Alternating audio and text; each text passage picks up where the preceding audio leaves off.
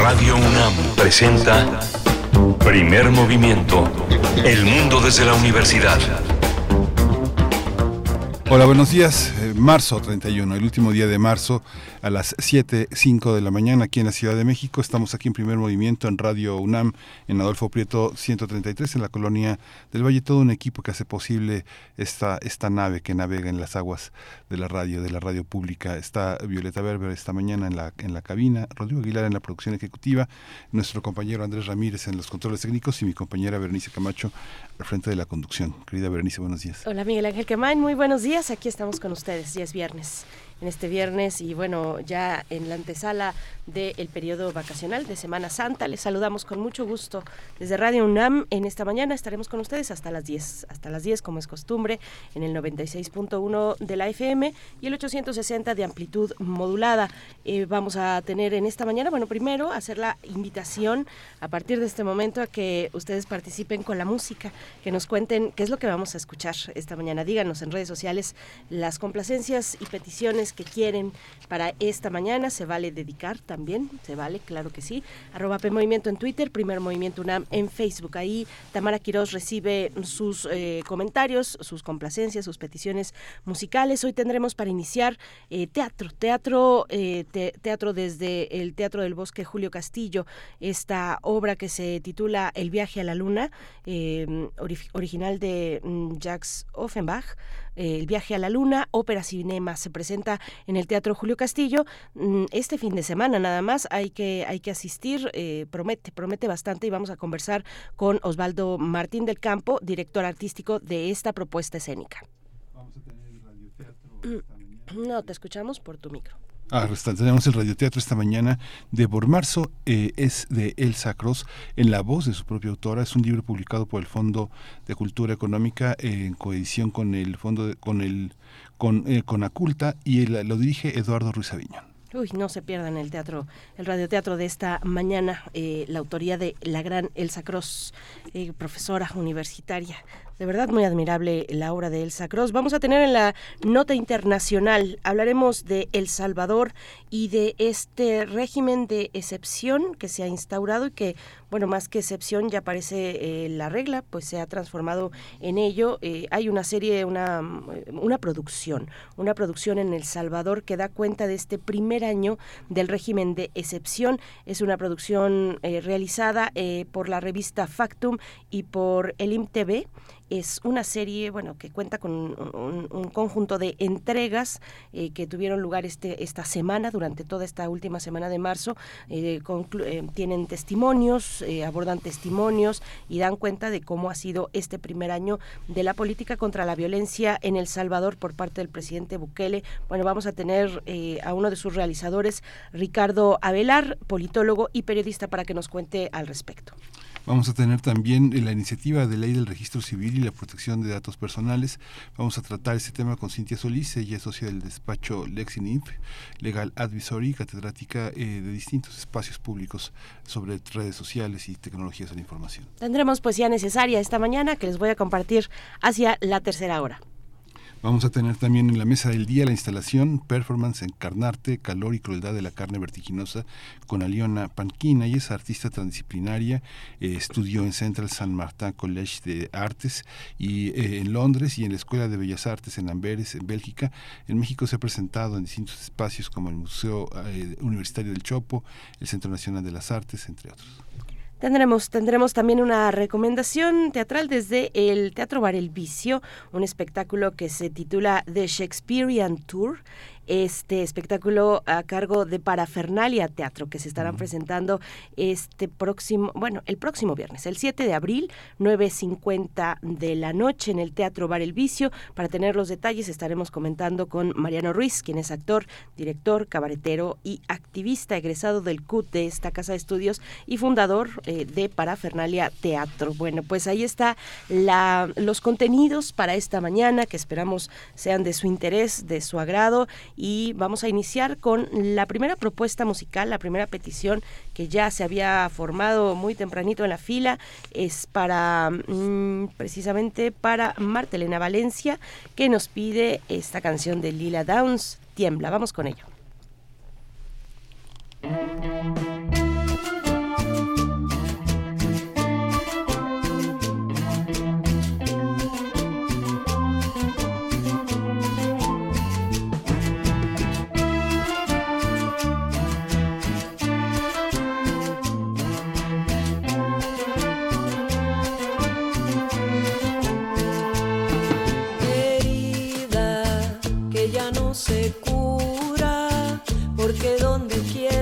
Voy, ahí estás como una aparición.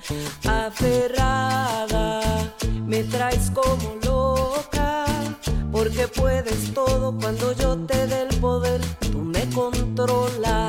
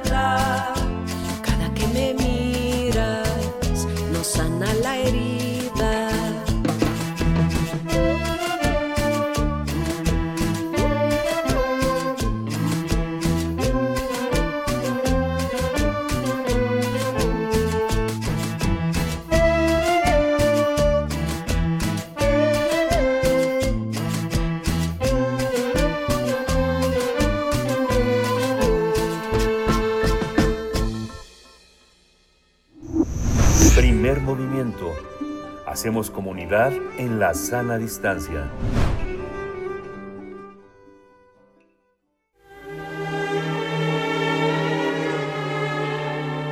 Teatro, teatro, teatro. Corre el telón y disfruta de la función.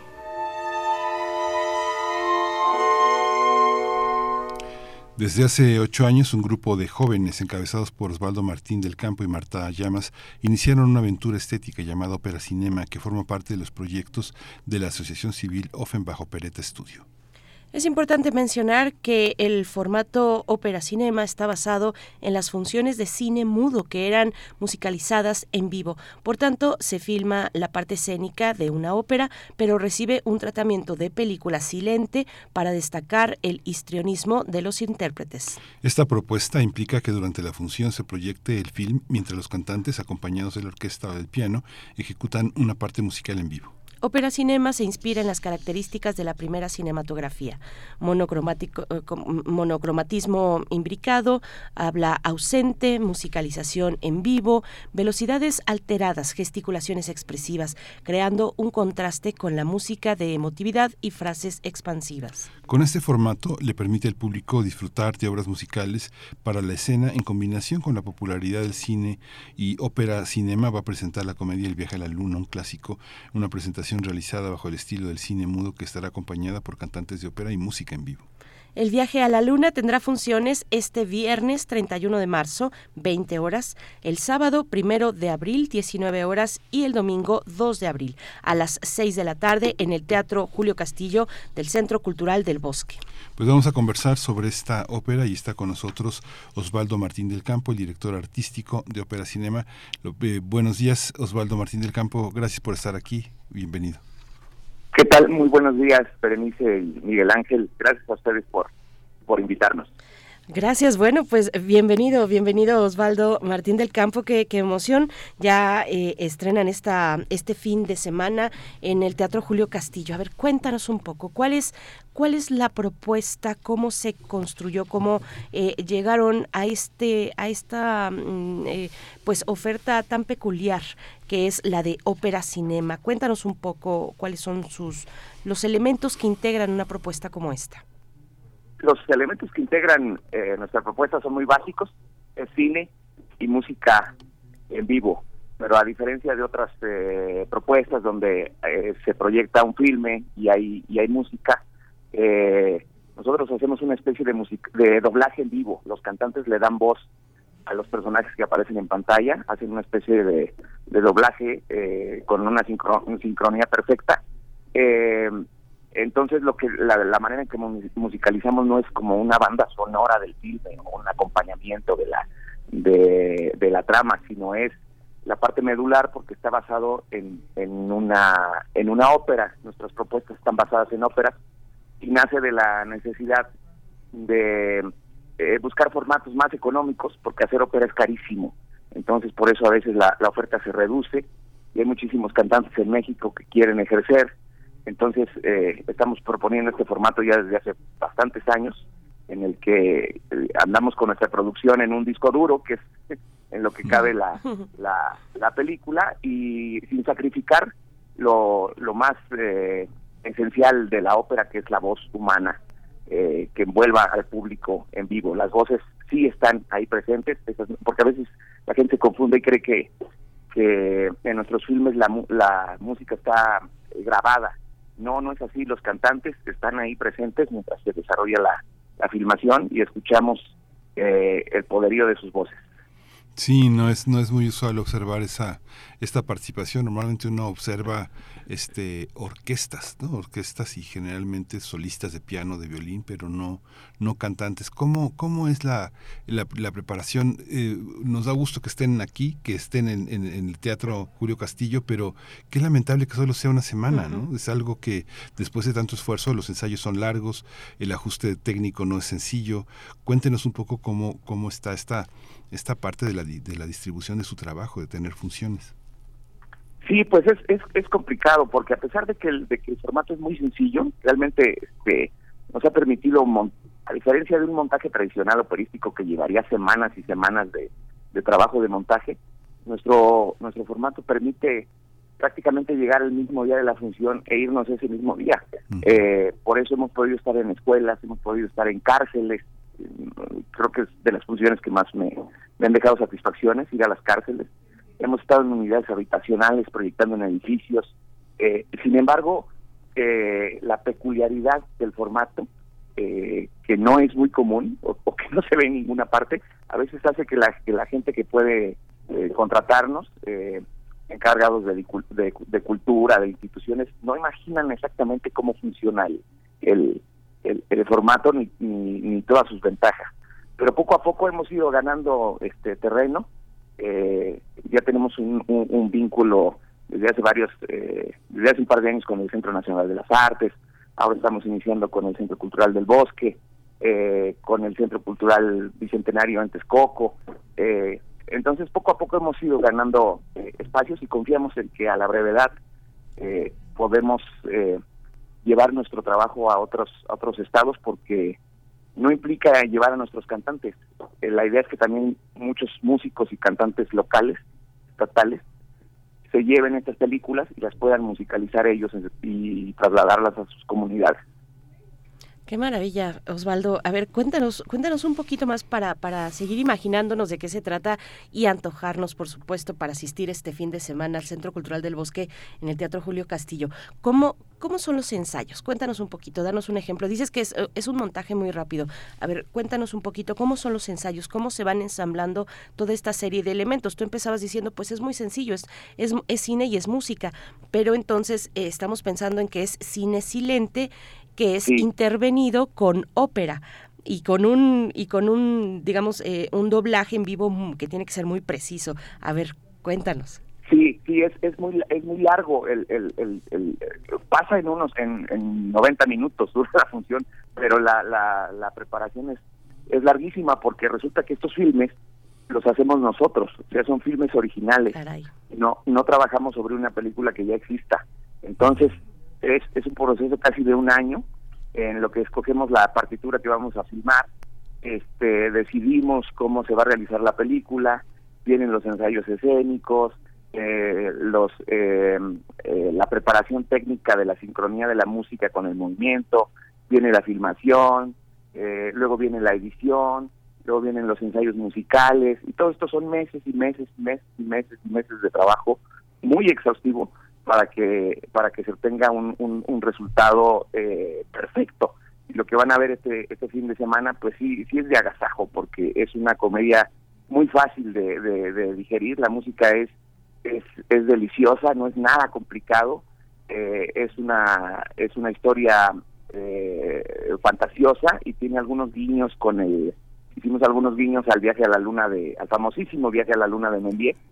Eh, y estamos jugando con algunas eh, estéticas de las eh, películas y series de acción y de ciencia ficción de los 50 como Perdidos en el Espacio o este eh, y también con, con, con elementos de, de, la moda de los años 60 en combinación con el filme de Méliès y resultó una cosa ecléctica muy muy atractiva. Ya la presentamos hace unas semanas en la ciudad de Toluca con la Orquesta Filarmónica de Toluca. En esta ocasión vamos con piano, pero ya lo hicimos con orquesta y, fue una locura. La gente estaba feliz. Eh, nuestras presentaciones se vuelven mucho una fiesta y no un concierto tradicional donde hay que estar callado, donde hay que esperar hasta el final para aplaudir. el formato del viaje a la luna permite mucho que cada que termina un número musical la gente aplauda, eh, la gente se ríe muchísimo, eh, identifica muchos eh, muchas bromas en el, en el, en el supertitulaje, eh, que los identifican con la actualidad, que tienen que ver con cosas actuales. Y, pues no quiero espolear, pero este, pero hay muchas cosas con las que se identifica el, público eh, actual que, que hace que se rompa una cierta distancia que a veces hay con la música formal, no con la música académica. Sí. Es algo, es algo muy, muy, o sea, esto es para todo el público, entonces. Ah, sí, este tenemos muchos títulos ya firmados, pero este del fin de semana es para todo público. Eh, a veces nos preguntan por el cartel, que está hecho con caricaturas, que si es para exclusivamente para niños. No, no, no fue pensada para niños, es para todo público. Eh, es familiar, entonces los niños sí la disfrutan, sí la entienden perfectamente, eh, pero es para para para todas las edades. Yo, yo me quedé muy intrigada con el con el tráiler promocional eh, que, que, están compartiendo. Hace un momento que decías, no quiero spoilear, es que no vas a spoilear porque uno no se imagina. Uno no se imagina lo que, lo que va a presenciar. Yo tuve que ver varias veces muy emocionada, de verdad, con, con mucho entusiasmo este tráiler y, y, no sabía qué forma darle, ya sabes, en nuestra obsesión de clasificarlo todo, de definirlo todo. Claro. A ver, ¿qué estoy viendo? ¿Qué estoy viendo? Me, me voy a regresar, por supuesto, todos estos elementos de Méliès, pero también, eh, bueno, la misma ópera de, opereta de, de Offenbach. No sabía en qué plano estaban ocurriendo las cosas o qué es lo que, vaya, no, me estaba un poquillo ahí, eh, pues sí, muy intrigada y, entusiasmada porque es algo nuevo. A ver, cuéntanos un poco, pues, eh, de, la innovación también de estos formatos, eh, Osvaldo, en, en nuestro país y cómo dialogan con la innovación de otras propuestas fuera, fuera de México, mm, tal vez en la región latinoamericana, pero también particularmente en Europa. ¿Cómo, cómo lo ves? O en otros, o en cualquier región que tú nos quieras compartir, que digas, pues por acá están innovando con la ópera y con el escenario ¿no? Sí, yo creo, eso es una pregunta súper eh, padrísima la que me acabas de hacer, porque, eh, pues, eh, da pie a muchísimas respuestas, espero ser muy breve. Eh, por un lado, esto que te sucedió, Berenice, con el tráiler, pues sí le pasa a mucha gente que, que, no entiende lo que va a ver o que no sabe lo que va a ver. Y a veces eso asusta. Yo más bien iría, haría la invitación a tu público a que se animara a, a, ir a vernos para que descubriera de qué se trata, porque es algo prácticamente imposible de, de sintetizar en los medios que nos invaden ahora como las redes sociales. ¿no? perdón, lo digo en el mejor de los sentidos. ¿eh? me, sentí muy muy muy atraída por por, por el material que estaba viendo, por tratar de descifrar qué es lo que estaba ocurriendo. Sí, sí, sí, y así, así lo tomé y, y, creo que eso, eso, es, eso es genial. Entonces, que, que, genere una intriga, un misterio, un, un, deseo de, de descubrir, porque eh, hace, hace falta ese tipo de, estímulos, ¿no? Que queramos ir a descubrir cosas nuevas al, al escenario, que no, no, no todo esté en nuestra pantalla. Entonces, eh, creo que sí estamos innovando y a veces eso es, eso es difícil, abrirse camino con, con una idea nueva ha sido difícil, a pesar de que vamos este eh, obteniendo algunas eh, algún reconocimiento, más espacios poco a poco, no no es del todo sencillo. En efecto, en Europa, donde la ópera pues es es su tradición, ¿no? Hay que decirlo, la, la ópera es una tradición esencialmente europea eh, ellos han innovado desde hace, desde hace muchas décadas. Eh, sin embargo, todavía están como, pues, eh, ya lo dije hace rato, hacer ópera es caro y allá pues hay cierta bonanza económica. Para ellos es muy fácil todavía hacer producciones en los teatros y incluyen mucho el, el, video, la pantalla verde, el, el mapping, las escenografías virtuales, pero ese formato como tal no no se ha dado en ninguna parte del eh, ninguna parte del mundo. Eh, en pandemia, por ejemplo, nosotros fuimos la, la única compañía eh, operística nacional, yo me atrevo a decir que mundial, que tuvimos funciones en vivo porque nos abrieron las puertas en los autocinemas. Entonces la gente estaba segura en sus automóviles y, los cantantes estaban al aire libre, estaban a cierta muy buena distancia, no había movimiento escénico, no tenían que interactuar entre ellos. Eh, y dimos muchas funciones en autocinemas durante pandemia, eh, pero no hubo mucha visibilización. Entonces creo que poco a poco este, eh, nos, nos sumamos a las, a las nuevas propuestas en todo el mundo y, y esperamos contar con más, con más adeptos. ¿Y cómo filman? ¿Cómo filman? ¿Cómo logran hacer esa, esa parte? ¿Filman de manera digital? ¿Es, es, su técnica de cine, pero con recursos digitales o analógicos? ¿Cómo lo hacen? Sí, eh, tratamos de hacer un cine honestamente absolutamente nice, ¿no? Es la verdad. que, que, que, este, eh, un aspecto del, del cine mudo es un encanto de, a, raíz de su ingenuidad, ¿no? El, vemos hoy en día Méliès nos parece muy ingenuo, pero no por ello este, menos fascinante.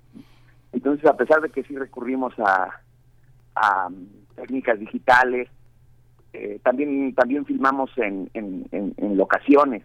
Ya tratamos de que de que no sea absolutamente digital o no tratamos de, de sorprender con este cine, ¿no? No, no tratamos de, de ajustarnos a, eh, estas propuestas donde ya casi nadie nada es real lo que se ve en pantalla no hay películas donde prácticamente ni el cuerpo del, del actor es real ya.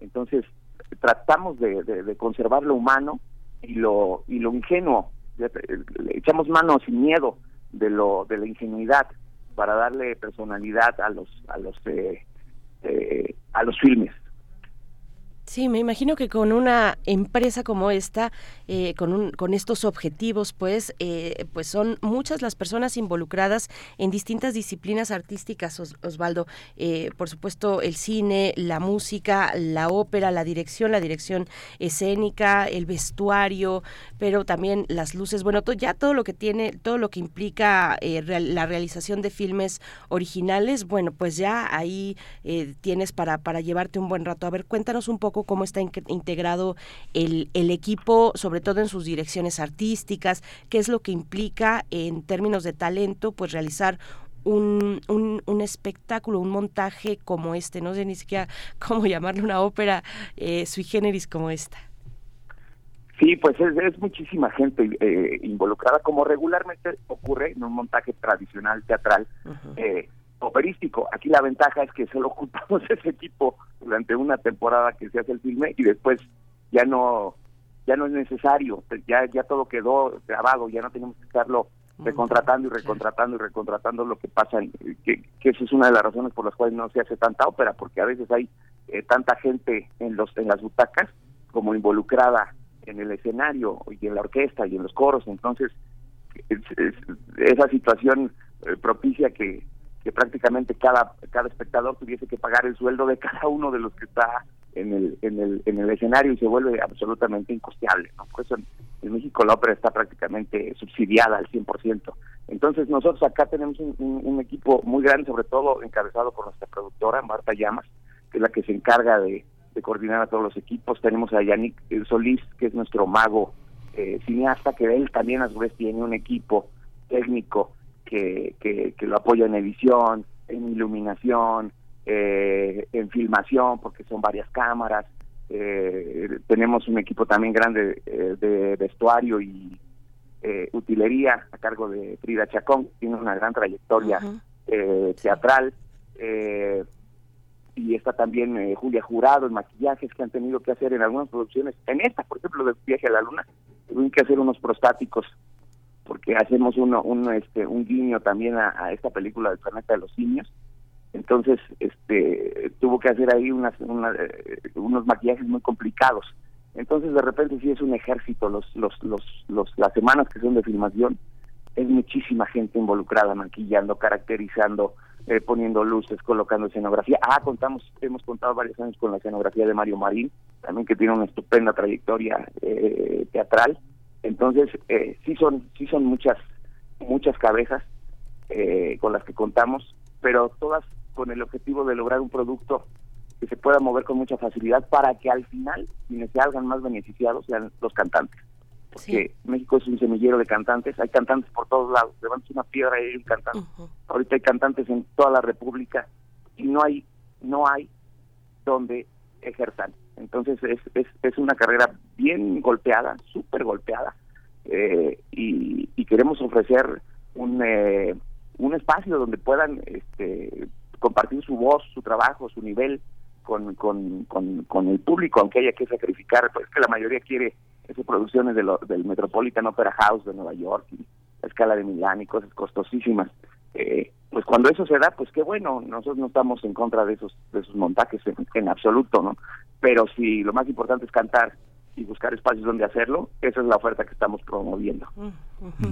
Y la y la cercanía con los cantantes ¿Qué cantantes son? ¿Qué, qué, quiénes buscan participar en un proyecto como este?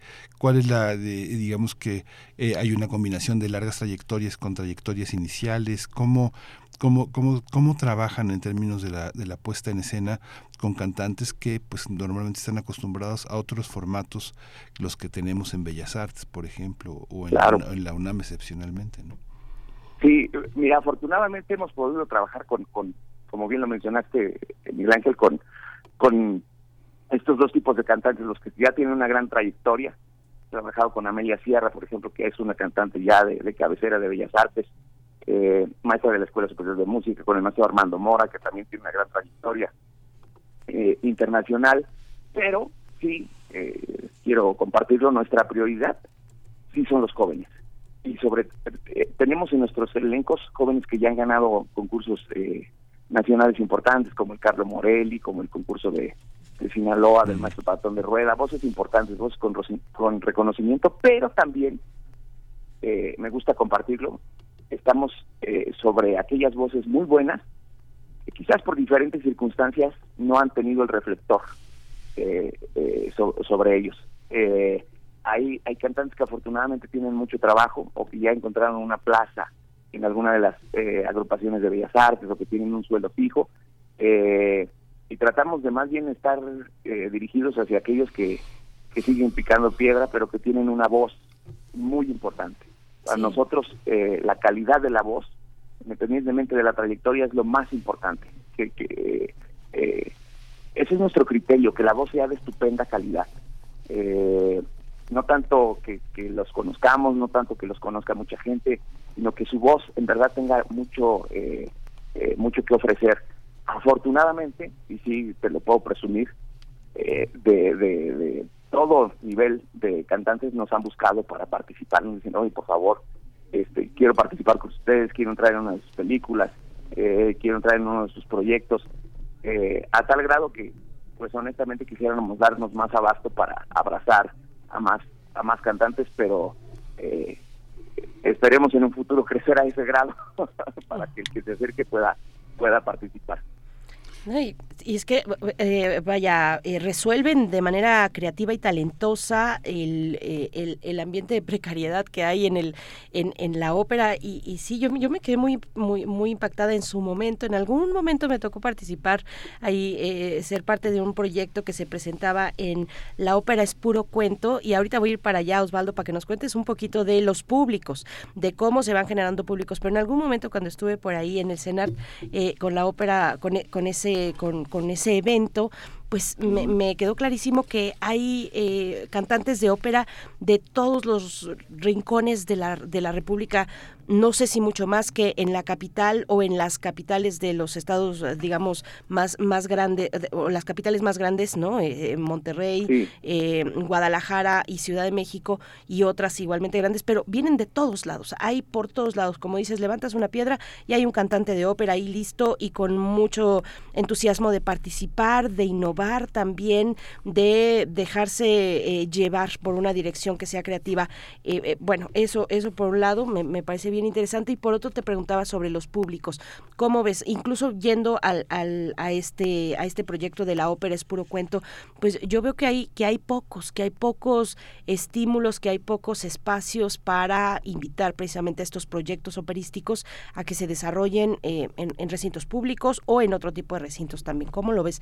para llamar a, los públicos, para ir formando incluso a los, a los más pequeños. Esta obra, que por cierto tiene un costo de 150 pesos, que en realidad no es nada, eh, es, es eh, pueden asistir eh, pues todos los integrantes de la familia de nueve años en adelante.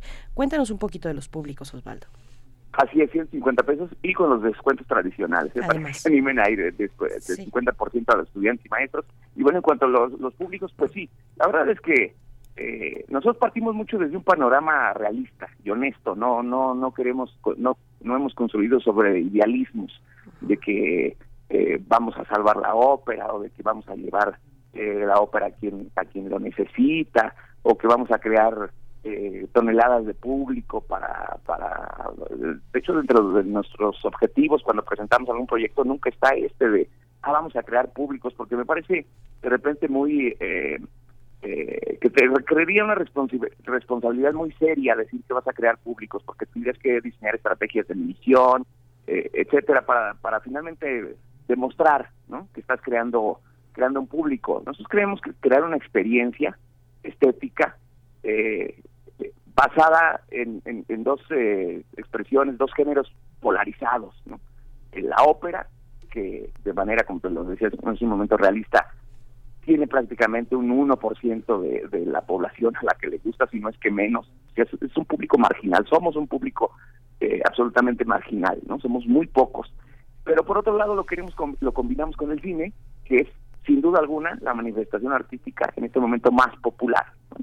Todos consumimos cine, todos vemos cine, algunos lo ven todos los días, ahora con las plataformas. El cine está acompañándonos todo el tiempo, la gente habla de, de películas, estamos pendientes de los Óscares, de los estrenos.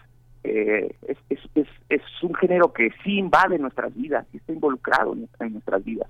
Entonces, eh, eh, cuando, cuando la gente va a vernos, nosotros esperamos que, se envuelvan de una experiencia musical y que quizás quede por ahí la, la, la, la, curiosidad de, continuar escuchando este tipo de música. Pero esencialmente lo que nosotros esperamos es aumentar la oferta eh, cultural eh, para eh, atender a los derechos culturales de la, de la de la población y que entre ellos esté esté la ópera, no esté la música de, de, concierto y que nuestro formato permita que que esos derechos los que ese derecho cultural lo ejerzan muchísimas muchísimas muchísimas personas. De alguna manera, este, lo que lo que también es crear un repertorio, pero es, difícil crear un repertorio en las condiciones en las que están. No es tan, no es tan sencillo mantener como se cargan con su disco duro, con su film, pero eh, eh, hay hay manera de tener un repertorio o un repertorio eh, corresponde más a una institución subsidiada, fundada, fundada por el Estado. Sí, es correcto. Afortunadamente y también tengo que decirlo, nosotros estamos muy agradecidos con el eh, con el antes FONCA, eh, que hoy se llama este sistema de apoyos para eh, la creación y proyectos artísticos. nosotros tenemos desde hace tres años ya, cuatro, la, el estímulo México en escena, y sin ese recurso económico sería imposible, hubiera sido imposible todo esto. Nosotros empezamos sin, sin, sin apoyo, eh, empezamos de, una manera prácticamente amateur y justamente nosotros estrenamos nuestro primer filme en este Festival de la Ópera por Cuento mm. en, en 2014.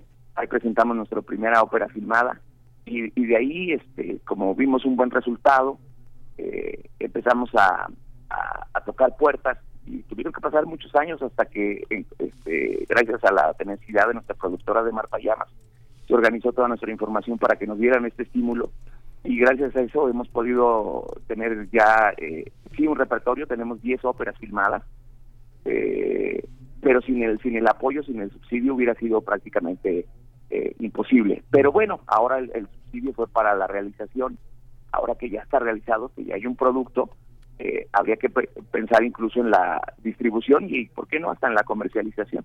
Sí. Sí, Osvaldo, bueno, pues vamos llegando al cierre y pues ¿qué, viene en adelante, qué viene en adelante para Ópera Cinema, porque van a estar una temporada cortísima que es solamente este fin de semana, viernes, sábado y domingo en el Teatro Julio, Julio Castillo. ¿Qué viene para ustedes? ¿Dónde podemos seguirles la pista? ¿Qué presentaciones tienen en puerta en, en, otros estados de la República o en la capital? Pueden seguirnos eh, para todas nuestras presentaciones en nuestras redes sociales. Estamos en Instagram como ópera-cinema Asimismo estamos en Facebook como Ópera-Cinema. Tenemos una página www.operacinema.com.mx. Ahí siempre estamos informando sobre nuestras eh, presentaciones. Después del Teatro Julio Castillo eh, vamos a ir a cárceles nuevamente en el, Estado de México. Y después eh, tenemos el 21 de mayo en el Teatro de la Ciudad tenemos Esperanza Iris, tenemos una presentación de una de una ópera que estrenamos el año pasado, una ópera nueva mexicana eh, basada en un texto de, de Sor Juana Inés de la Cruz, El, Divino Narciso, eh, una música fabulosa de, Juan Trigos, ahí vamos a estar. Eh, y como llevamos ya muchos años creando muchísimo, estamos súper agotados de, firmar, de filmar, estamos este, destruidos del ritmo de, trabajo y quisiéramos concentrar nuestros nuestros esfuerzos en la distribución ya de estas de estas películas. Quizás descansar, entre comillas, un año de, filmar cosas nuevas y dedicar toda nuestra energía a, distribuir, a promover, a presentar en más lugares estas películas que ya tenemos eh, eh, realizadas. Afortunadamente sí ya hemos eh, hemos ido a otros estados, hemos ido a Zacatecas, hemos ido a Colima, hemos ido al, Estado de México y esperemos pronto ir a otras latitudes. Pues muchísimas gracias Osvaldo eh, Martín del Campo, director artístico de Ópera Cinema, este viernes 31 de marzo a las 8 de la noche, el sábado 1 de abril a las 7 de la noche, el domingo 2 de abril a las 6 de la tarde en el Teatro Julio Castillo, en el Centro Cultural del Bosque, los boletos en taquilla, ¿verdad? ¿O hay, hay, algún mecanismo para adquirirlos? Taquilla y eh, Ticketmaster. Ahí los buscan como Viaje a la Luna y ya los pueden adquirir. Muchas gracias Osvaldo Martín del Campo, mucha suerte. Mucha mierda. Gracias a ustedes, los esperamos. Gracias. Hasta luego. Mucha mierda, no se lo pierdan. A partir de nueve años eh, pueden asistir, a partir de los nueve años, pues prácticamente casi toda la familia. Eh, es una, eh, una propuesta que dura, tiene una duración de 90 minutos. Vayan al teatro, al Centro Cultural del Bosque, Teatro Julio Castillo, este fin de semana para inaugurar muy bien las vacaciones. Nosotros vamos con una primera complacencia musical, ¿no? Nos vamos directamente a radioteatro. Miguel Ángel, lo que vamos a escuchar, bueno, ya lo decíamos en la mañana, eh, de la autoría de la escritora, poeta, académica también de esta casa de estudios, Elsa Cross Bormarzo, es eh, lo que vamos a escuchar en voz de su autora, eh, la dirección de Eduardo Ruiz Aviñón. Cuando cuentes cuentos, recuerda los de primer movimiento.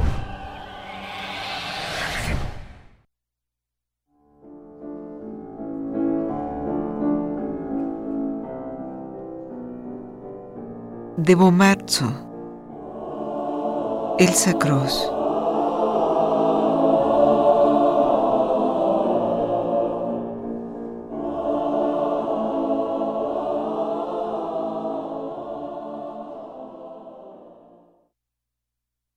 No fuimos a Bomarzo, sino en el hilo de esas largas conversaciones que siempre nos llevaban a las mismas fuentes que pendían de las glicinas de unas pérgolas que quizá nunca existieron en Bomarzo. Se detenían en los silencios rememorativos del asombro y el miedo ante un umbral que cruzamos con los ojos cerrados, como si en la caverna de la mente aguardaran encuentros no queridos con viejos rostros de nosotros mismos y el titubeo de la memoria y la expresión, las palabras que nos faltaban, la inflexión más débil como un tobillo que flaquea, fueran por el temor de encontrarse otra vez en lo que ya se creía abandonado. Al pie del níspero, en esa banca que la maleza alcanzaba rasguñando las piernas, nos preguntábamos si en los jardines de Bomarzo alguien habría hablado así sobre el ser y el no ser, sobre aquello que va de uno a otro y existe más allá del uno y del otro.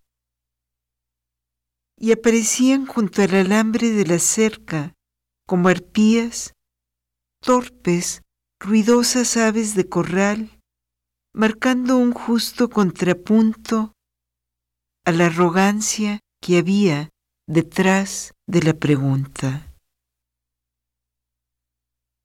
Bomarzo, al borde de un precipicio todo el tiempo, zanjando al paso los propios desafíos a la fortuna llevando al límite la mano providente que de improviso podía volverse en contra, o tal vez siguiera por más tiempo guiando el cubilete que volteabas para dejar implacables cuatro haces sobre esa mesa desvalida a las orillas del pueblo, o si llamabas con un gesto a un pájaro que al cabo de un minuto venía a acercarse a donde hablábamos entre líneas del peso de lo real, del espinazo a punto de quebrarse bajo ese peso formidable,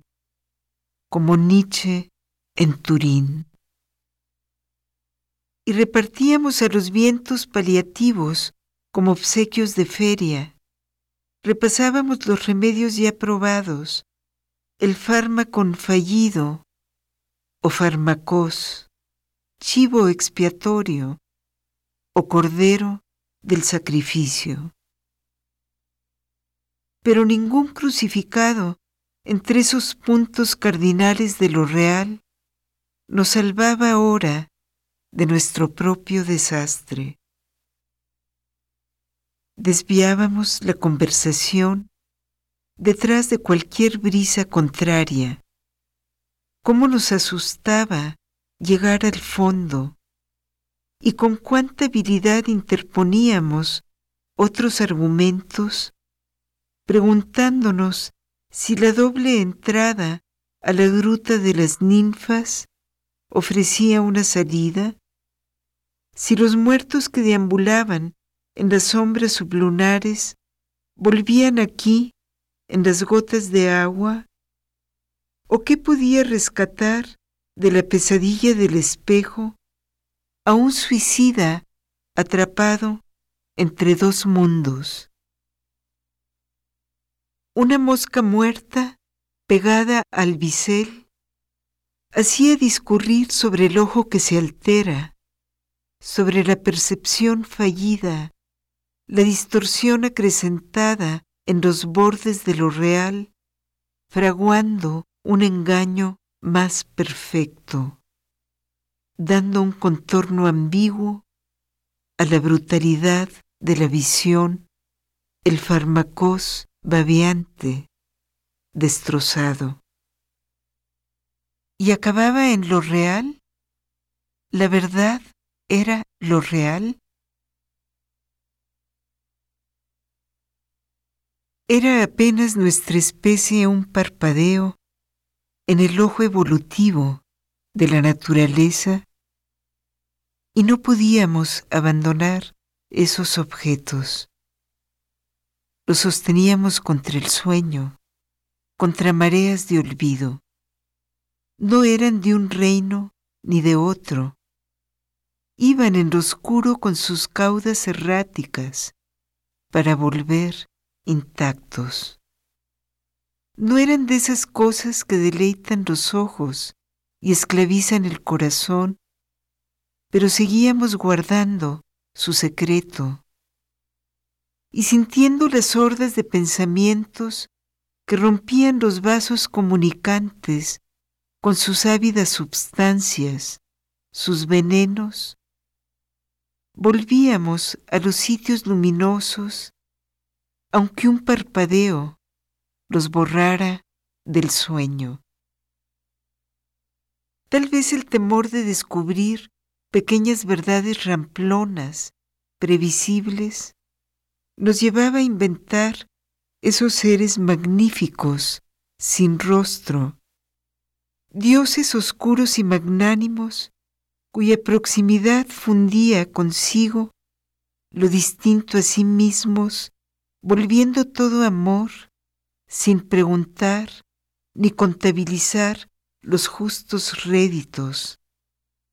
Un Dios como avalancha, como marea loca, que nos arrebatara para dejarnos en una orilla, sin nombre tal vez para nosotros, encandilados, aturdidos, sintiendo su amor ciego y brutal.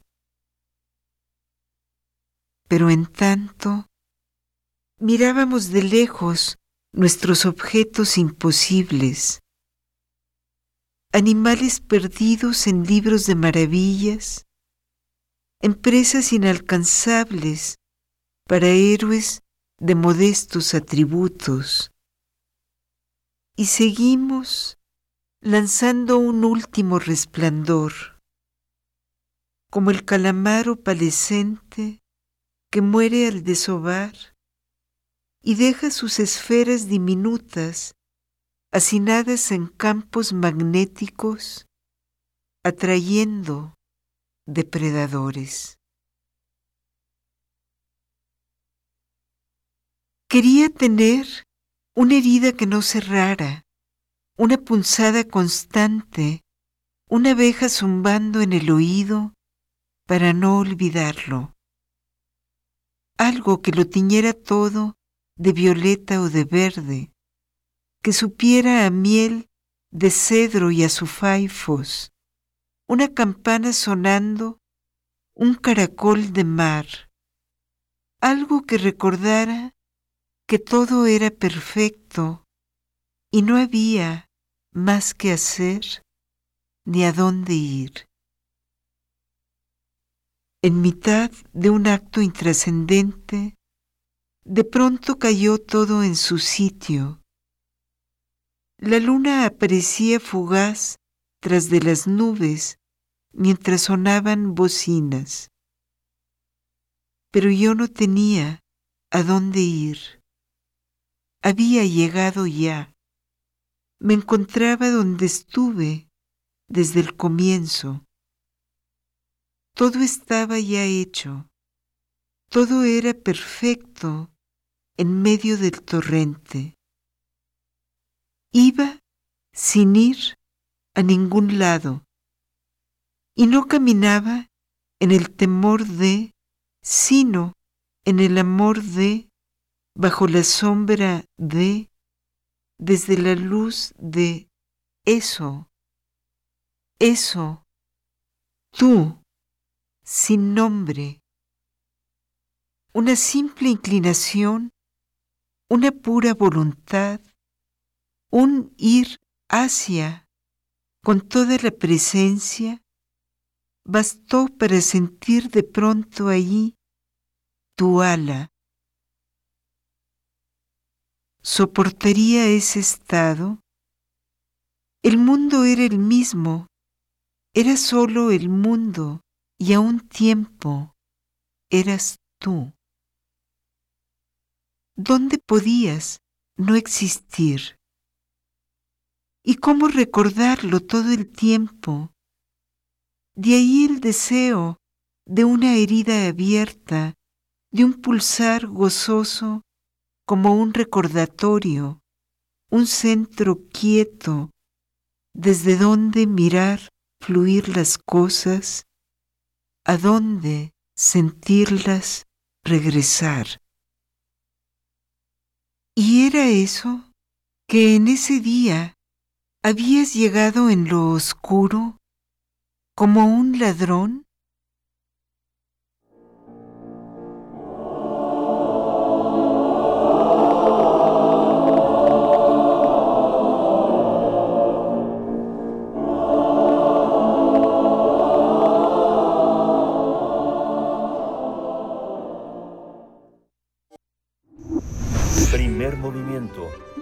Hacemos comunidad en la sana distancia.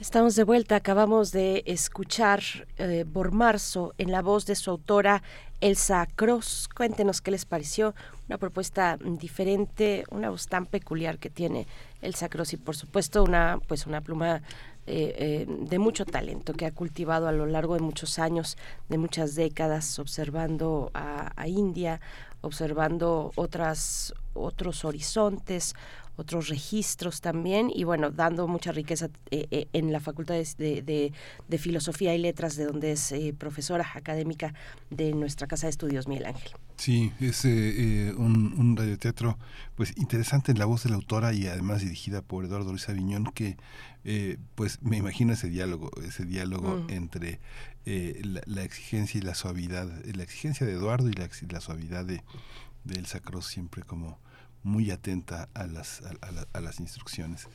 Es, es parte de su generosidad. Así es, bueno, pues saludos en redes sociales, nos están comentando. Edgar Benet dice súper. Marjorie González Vivanco, eh, querida Marjorie, que nos comparte una, pues sí, una noticia. Llegamos a 8 mil millones de personas en la Tierra. Las implicaciones para el planeta y nuestro propio bienestar dependen de cómo abordemos el cambio climático. Es lo que nos comparte esta mañana Marjorie González Vivanco. Bueno, pues hay que platicarlo, querida Marjorie. De una vez te vamos haciendo la invitación. Gracias por compartirlo en redes sociales. El Zarco también eh, dice que no, que le aburrió un poco este radioteatro. Gracias, Zarco. Bueno, todas las opiniones eh, son, son importantes. Eh, saludos a De Alba Arcos, que nos comparte una bella postal, una, una imagen pues de un amanecer y un puente colgante. R. Guillermo también está por acá, Mirko Zun, y ya empiezan a llegar las complacencias musicales que precisamente nos vamos a ir con una de ellas, Miguel Ángel.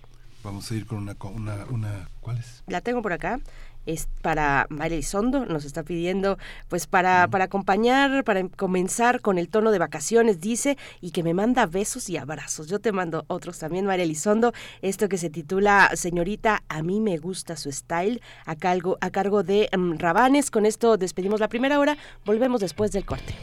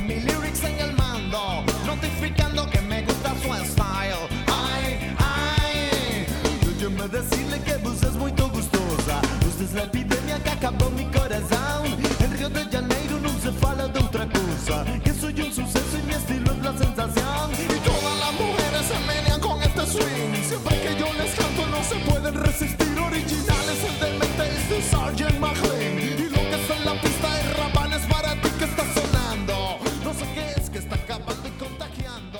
Notificando. Síguenos en redes sociales. Encuéntranos en Facebook como Primer Movimiento y en Twitter como arroba PMovimiento.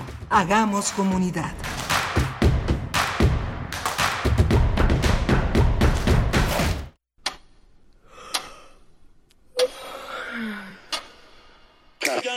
organismos audiosensibles y radioceptibles. El secretario general de la OTAN reiteró su apoyo. Bienvenidas en esta transmisión que realizamos a través del 96. 96.1 de frecuencia modulada.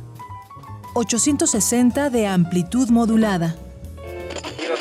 Una emisión más de la Feria de los Libros. Ciencia desvelada de testimonios. Llega mañana en punto de las X E U N. Radio UNAM. Experiencia sonora.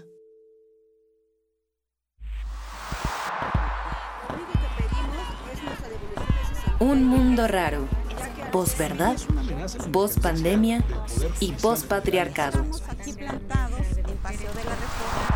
Una producción de Radio UNAM y la Unidad de Investigaciones Periodísticas de Cultura UNAM. Lunes, 12 del día. 96.1 FM. Experiencia sonora. Dijeron que el video mataría a la estrella de radio. Pero no fue así. Tenemos casi 23.000 audios disponibles en nuestro podcast.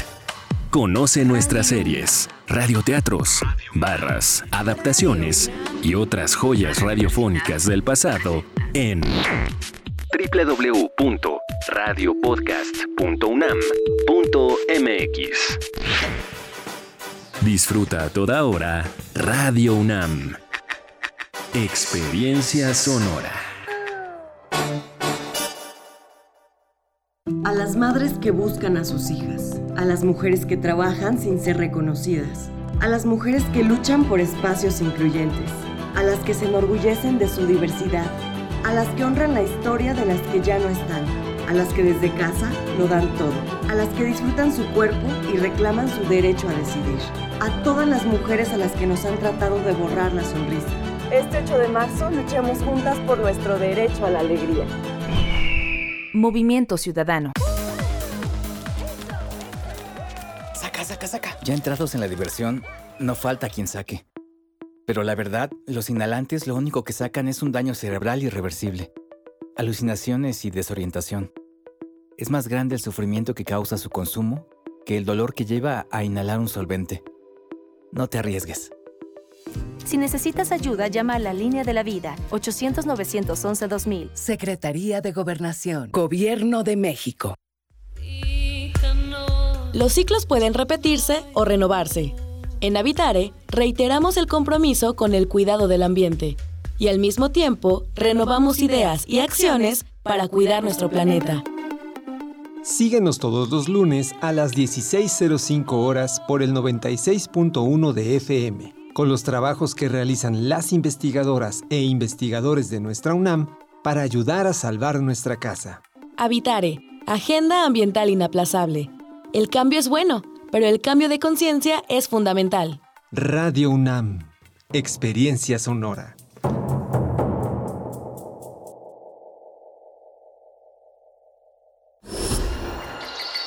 Creemos en un mundo donde se escucha toda la música, toda la música,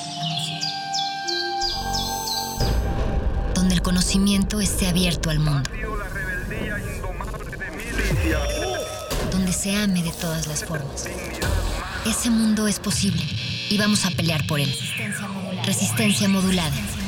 De lunes a viernes, de las 20 a las 23 horas, por el 96.1 de FM, Radio UNAM. Experiencia sonora. Encuentra la música de primer movimiento día a día en el Spotify de Radio UNAM y agréganos a tus favoritos.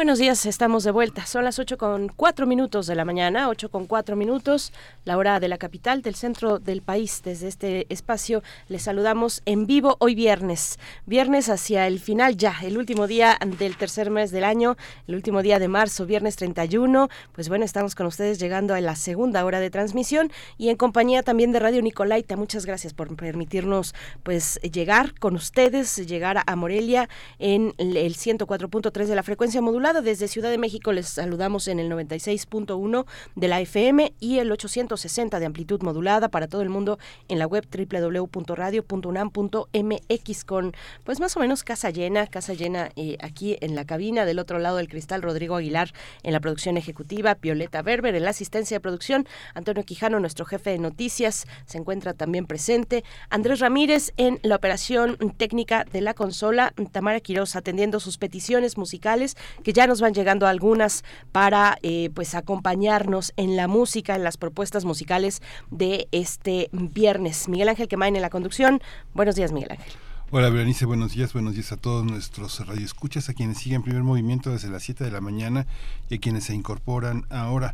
Vamos a tener un, eh, vamos a presentar, ayer se, eh, el día 29 se presentó en El Salvador una serie de capítulos sobre un reportaje alrededor de, la, eh, de lo que llaman el estado de excepción de, eh, del gobierno de Nayib Bukele, un trabajo que hizo la revista Factum, que se presentó primero en web en 2014, después hubo una, como una refundación ya mucho más robusta en 2018, estaba tuvo algunos momentos en que se le ligó al gobierno de Mauricio Funes, ahora este ahora muy muy muy acusado de de corrupción está también con este con esta televisora el IMTV, que es una televisora fundamentalmente confesional, es una este es una televisora católica, bueno, es una es, una eh, este es una eh, televisora evangelista, perdón, es una misión cristiana este que tiene como fundamentalmente que el evangelio se vea. Han sido este eh, elementos que han colocado a una manera de hacer periodismo enfrentada al gobierno de Bukele que hace ya, pues, este, desde prácticamente desde su inicio hizo el diario en El Salvador, un medio de comunicación pues que se ha opuesto a las visiones, algunas visiones eh, que no concuerdan con el gobierno de Bukele. Vamos a tener la presencia de Ricardo Avelar, politólogo y periodista.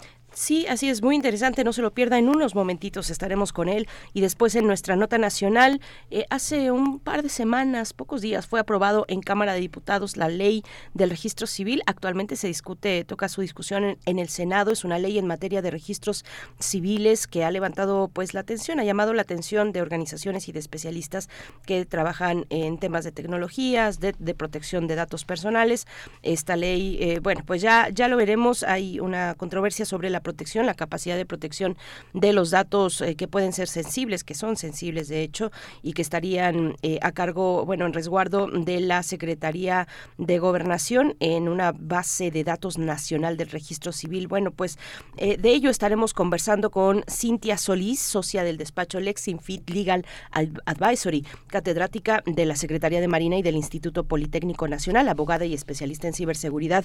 Este tema, la ley de registro civil, es lo que tendremos en esta hora, así es que vamos ya, seguimos recibiendo sus comentarios, vamos con nuestra nota internacional. Primer movimiento. Hacemos comunidad en la sana distancia.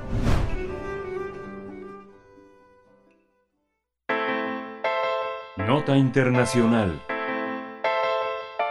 Se cumplió un año bajo el polémico régimen de excepción en El Salvador, así lo llaman, una medida aprobada por la Asamblea Legislativa a petición del presidente Nayib Bukele que ha permitido detener a más de 66 mil personas argumentando la lucha contra las pandillas. Recordemos que fue el 27 de marzo de 2022 cuando el Congreso de El Salvador decretó este régimen con el argumento de frenar un incremento desmedido de los asesinatos que ha comprometido la estrategia gubernamental de seguridad.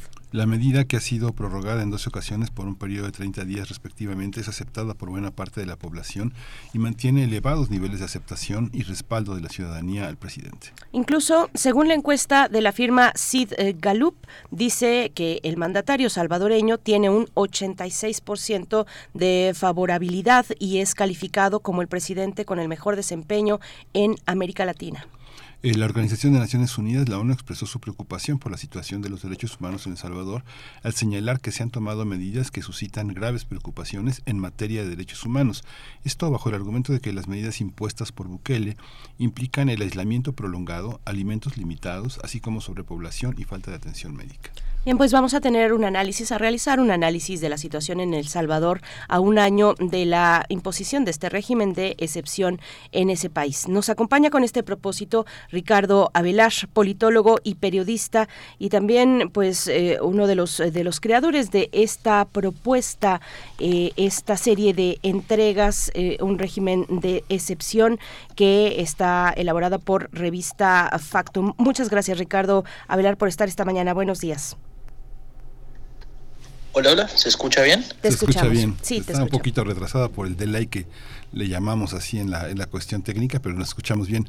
Ricardo, ay, cuéntanos cómo, cómo está concebido. Eh, comentaba hace un momento que el IMTV es una, es una, es una televisión pastoral, es una televisión, este, radio y televisión este, eh, evangélica, y por otra parte ya eh, eh, Factum es una revista que había sido fundada web en 2014 y que ya han tenido una, una presencia en El Salvador. Cuéntanos cómo está pensado este, este proyecto de, de trabajo periodístico alrededor de Bukele. Bueno, eh, esta ha sido una alianza que hemos hecho entre Revista Factum, que es una revista de periodismo de investigación, con el IMTV, como bien dices, es un, canal eh, parte de la Misión Cristiana Lima, una iglesia evangélica en El Salvador, y la idea es presentar cinco miradas diferentes sobre esta política estrella de Nayib Bukele, ¿no? que es el, el régimen de excepción tenemos muy claro que el régimen de excepción tiene muchas facetas diferentes, que por un lado ha presentado resultados que quizá por décadas los salvadoreños no habían visto en materia de seguridad, pero por otro lado está trayendo consigo violaciones a derechos humanos y una deformación de los cuerpos de seguridad que también los salvadoreños habíamos dejado de ver por décadas. Entonces, el objetivo de este especial es, es precisamente presentar eso, estas cinco miradas diferentes sobre esta política para entender que no todos los resultados son necesariamente positivos y dignos de celebración, aunque los hay positivos, pero tampoco todos los resultados del régimen de excepción son, son dignos de condena. Entonces, para presentar este contraste, este balance, es que se ha preparado esta serie que se llama Régimen de Excepción Año 1. Sí, Ricardo, es, es, un, es un material muy interesante. Eh, por supuesto que lo vemos con una mirada particular desde fuera, desde fuera del Salvador, bueno, en, este, en, en, nuestro caso, eh, y, y, creo que es importante, es interesante, importante sobre todo escuchar, escuchar las distintas voces que están eh, pues dando su, su, su, testimonio, su opinión, su vivencia respecto a lo que ha significado este año de régimen de excepción, excepción entre comillas, porque bueno, un año ya es bastante tiempo y se ha sostenido esta política del presidente Bukele. Eh, te pregunto, ¿cómo, cómo, digamos, cómo pensar a la población de El Salvador con respecto a, a quiénes les está favoreciendo este tipo de política y quiénes son las personas y las comunidades que están siendo afectadas porque necesariamente una política eh, como esta, una política pública como esta, pues eh, tiene efectos muy importantes en la vida de las comunidades. Eh, cuéntanos un poquito cómo entender a mayor profundidad y qué nos reflejan estos testimonios que han recuperado ustedes. Mira, eh, lo que hay que entender antes de empezar a hablar del régimen de excepción es la situación en la que venía El Salvador. El Salvador es una, una sociedad con un pasado con una sociedad posguerra, un pasado muy reciente de conflicto armado. Este se la, la, paz en El Salvador se firmó apenas en 1992. Y a partir de esto, El Salvador había tenido unos tímidos avances en la construcción de una democracia, democracia no solo basada en, la competitividad electoral, sino también en sacar a los cuerpos de seguridad de la política. Y este había sido el esfuerzo principal de, institucional en El Salvador, construir una política sobre la base del diálogo y no de la, de la intimidación con las armas. Por otro lado, sin embargo, eh, debido a los altos niveles de pobreza, a la marginalidad y al fenómeno del, de los retornados, ¿no? de todos los salvadoreños que fueron en algún momento deportados de los Estados Unidos, eh, se, se, empieza a crear un caldo de cultivo para bandas criminales en, que, empiezan siendo, digamos, grupos de jóvenes antisociales, pero poco a poco, mientras la marginalidad no mejora y mientras la única solución del Estado había sido la represión, la violencia policial, el fenómeno de las pandillas empieza a crecer en el país. Y empieza a crecer de tal manera que llegamos a un país que está que tenía territorios completamente controlados por pandillas territorios donde no entraban las autoridades del Estado, donde no había servicios públicos y no lo disponían así los, los pandilleros, y donde la administración de justicia no dependía del entramado institucional, ¿no? que cualquier país democrático debería haber, sino que dependía de cuál era, digamos, el criterio de los jóvenes o de los muchachos que controlaban estos, estos barrios. ¿no?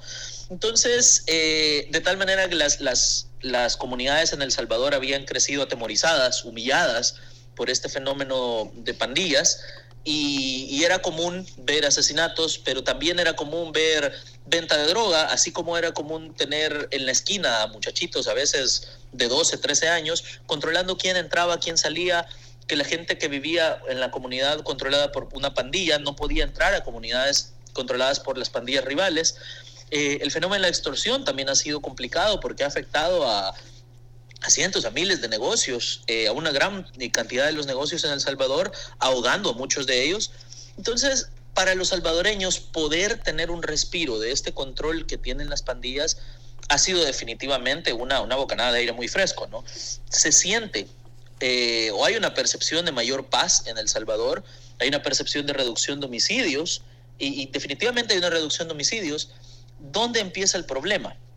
El problema empieza en que la solución que ha lanzado el presidente Nayib Bukele parece ser hasta el momento una, una solución que solo se enfoca en las armas, en llevar redadas masivas, en llevar capturas eh, masivas, en llevar presencia de policías y soldados a las comunidades. Y, y esta, esta fórmula puede funcionar en el inmediato y en el corto plazo, pero la experiencia de nuestros países nos dice que solo los policías o solo los militares no son capaces de construir una paz larga y duradera.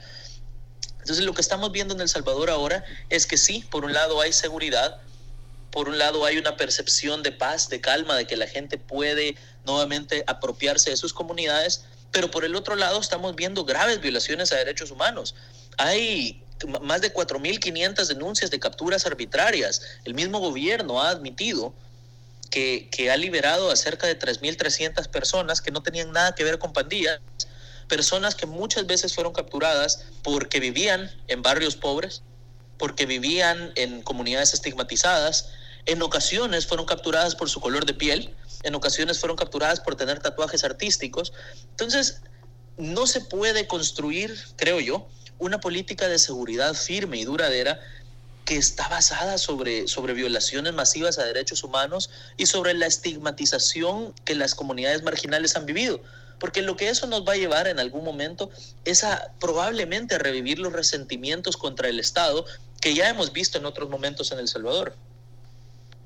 Sí, Sí, hay una parte que también tiene que ver con, digamos que el reconocimiento del Estado que ha liberado personas inocentes y que ha sido, han sido, han sido detenidas por toda esta cuestión que comentas de estigmatización, de alguna manera frente a las cuatro mil y pico de denuncias, eh, liberar a tres mil y tantas personas, pues eh, significa de alguna manera un avance. ¿Cómo construir la paz? Cuando eh, los grupos eh, de pandillas eh, lo impiden. Prácticamente eran este una cantidad de municipios y la propia San Salvador tomada. Digo, lo vimos, lo vimos con el documental de Cristian Poveda, La vida loca, cómo él logra retratar eh, distintos momentos generacionales de las de las pandillas que no hay manera de negociar de negociar con ellas. ¿Desde dónde construir la paz en una sociedad tan tan desmovilizada y tan polarizada? No no podríamos pensar que eh, el, el, Salvador tiene una, una izquierda organizada de, de partidos eh, con organizaciones activistas de, activas de este de salvadoreños. E, existe esa posibilidad de construir la paz desde la sociedad. Hay organizaciones suficientes además de las evangélicas no que están como construidas por la fe pues mira hay eh, pasa que en el Salvador hemos pasado varios periodos de polarización política. Tuvimos una polarización en el conflicto del, en el contexto del conflicto armado. Tuvimos una polarización en la época de la posguerra que se traslada a una polarización política electoral y ahora parece que estamos teniendo una nueva polarización que gira en torno al proyecto político de una sola persona, que es Nayib Bukele. Dentro de esto, me parece que El Salvador tiene una crónica falta de diálogo, eso es, un, es, un, es uno de los problemas principales dentro de la sociedad salvadoreña, es que no hemos podido encontrar las bases para decir, ok, no me gusta tu proyecto político, a ti no te gusta el mío, pero hay algunas cosas que deberíamos tener en común y desde aquí partamos a hacer, a construir algo, a construir algo sobre un centro importante, un centro no negociable. Eso no lo hemos tenido en El Salvador por muchísimo tiempo.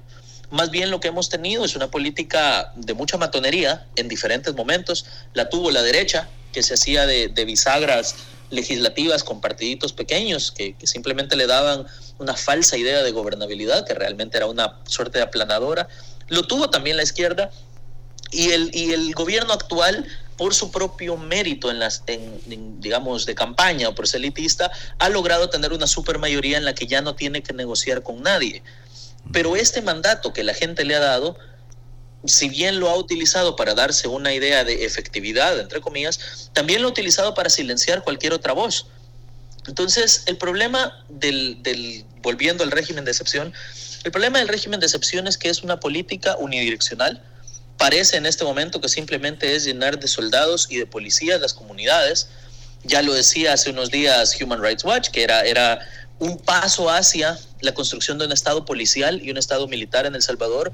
Y creo que en, la historia de Latinoamérica tenemos muy claro qué es lo que pasa cuando nuestras comunidades, cuando nuestra política, cuando las políticas públicas se llenan de militares y de policías.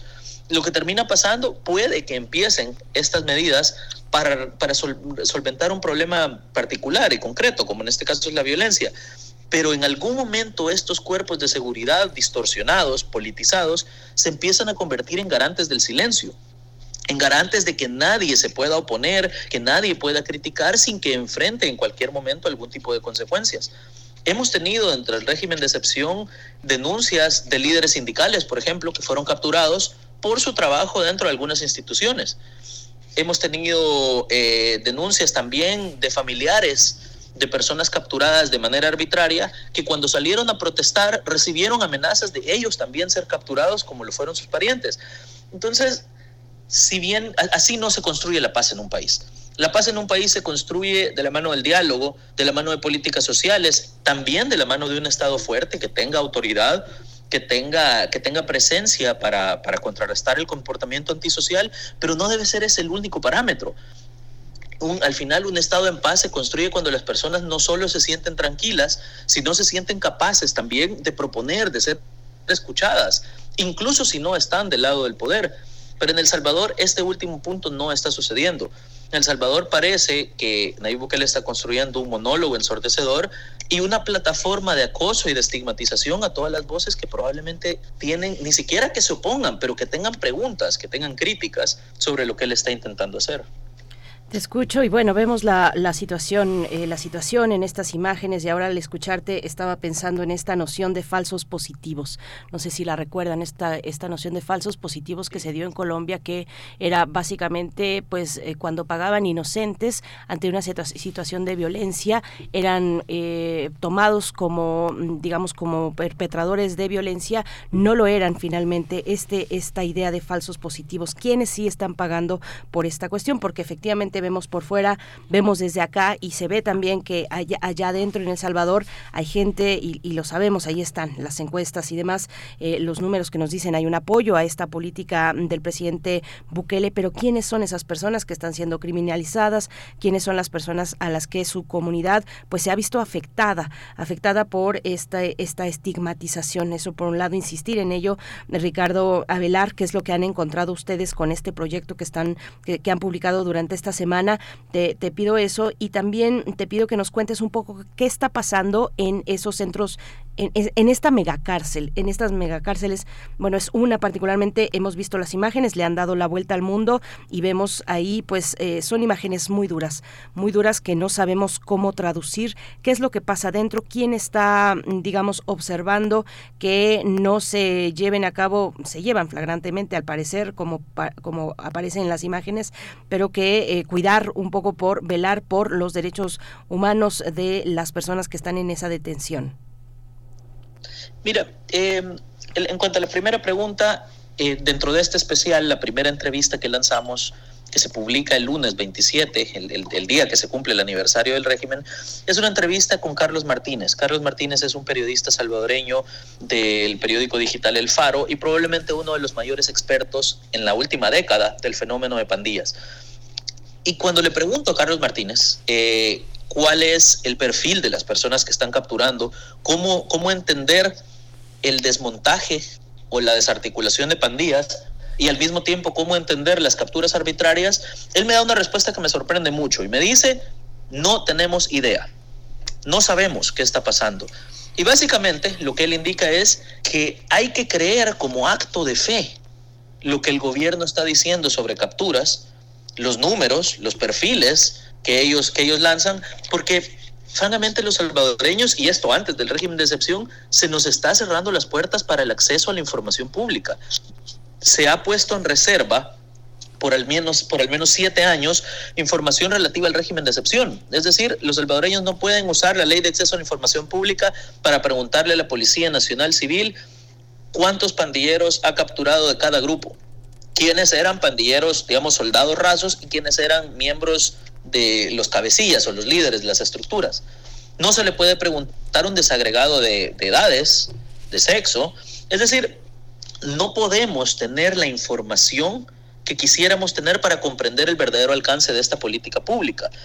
Eh, lo único que tenemos frente a nosotros es un aparato de comunicaciones y de propaganda del oficialismo que nos está diciendo que van 66 mil capturados y que se han desarticulado las pandillas y que hay cero homicidios. Pero a ver, tenemos información de que ha habido al menos 100 muertos, si no es que 110, 111 por ahí, 111 muertos bajo custodia del Estado. ¿Cómo estas personas no entran dentro de las cifras de homicidios? Yo no sé. Tenemos información de que ha vuelto a, a nuestras cárceles un fenómeno que creíamos desaparecido, que era el de la tortura, pero lo estamos volviendo a ver. Entonces, esta información obviamente no la conocemos por sí, por, por, por fuentes oficiales, la conocemos por reportes que hacen entidades como Human Rights Watch, como Amnistía Internacional, como el Comité contra las Torturas de Naciones Unidas. Y estas son instituciones que probablemente no tienen la fotografía completa porque no se les ha dado acceso, porque han construido sus reportes sobre la base de denuncias, que en muchos casos son complicadas de verificar, pero, pero han logrado conseguir esta información que a mí me parece muy fiable con un acceso muy limitado. Imagínate lo que nos podríamos encontrar si, si de verdad tuviéramos acceso a información producida por el Estado. Si el Estado realmente nos dijera quiénes son las personas a las que capturó, ¿por qué las ha capturado? Porque la mayoría de personas que han sido capturadas dentro del régimen de excepción ni siquiera han sido procesadas por, el del, por delitos violentos. Muchas han sido simplemente procesadas por asociaciones delictivas o asociaciones ilícitas. Y este, este es un delito es, es, como la sombría sobre la que se ha capturado muchísimas personas en El Salvador. Entonces, cuando mencionas el fenómeno de los, de los falsos positivos en Colombia, a, a, mí me resuena un poco lo que estamos viendo ahora, ¿no? O sea, el pintar a todas las personas capturadas como pandilleros, como delincuentes, como criminales, y ahora dice el gobierno también como terroristas, me parece una herramienta retórica que esconde que dentro de esta gran apuesta del Estado hay muchísimos abusos hay muchísima gente que, simplemente debe resignarse a ser violentada por policías, a ser golpeada por militares, que eso también está sucediendo en algunas comunidades, a ser golpeada por policías o militares simplemente por el hecho de haber nacido en una comunidad pobre.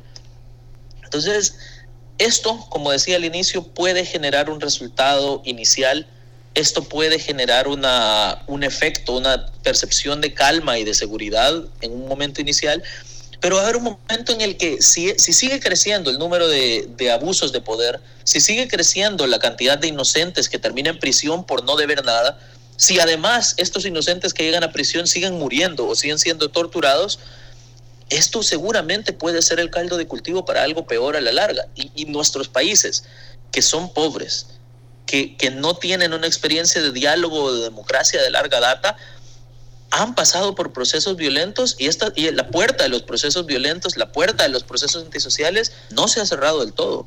Entonces, el, temor que a mí me genera es ese, que no se puede generar una, una paz sobre tanto abuso y si se pretende hacer, en algún momento la olla de presión no va a dar más.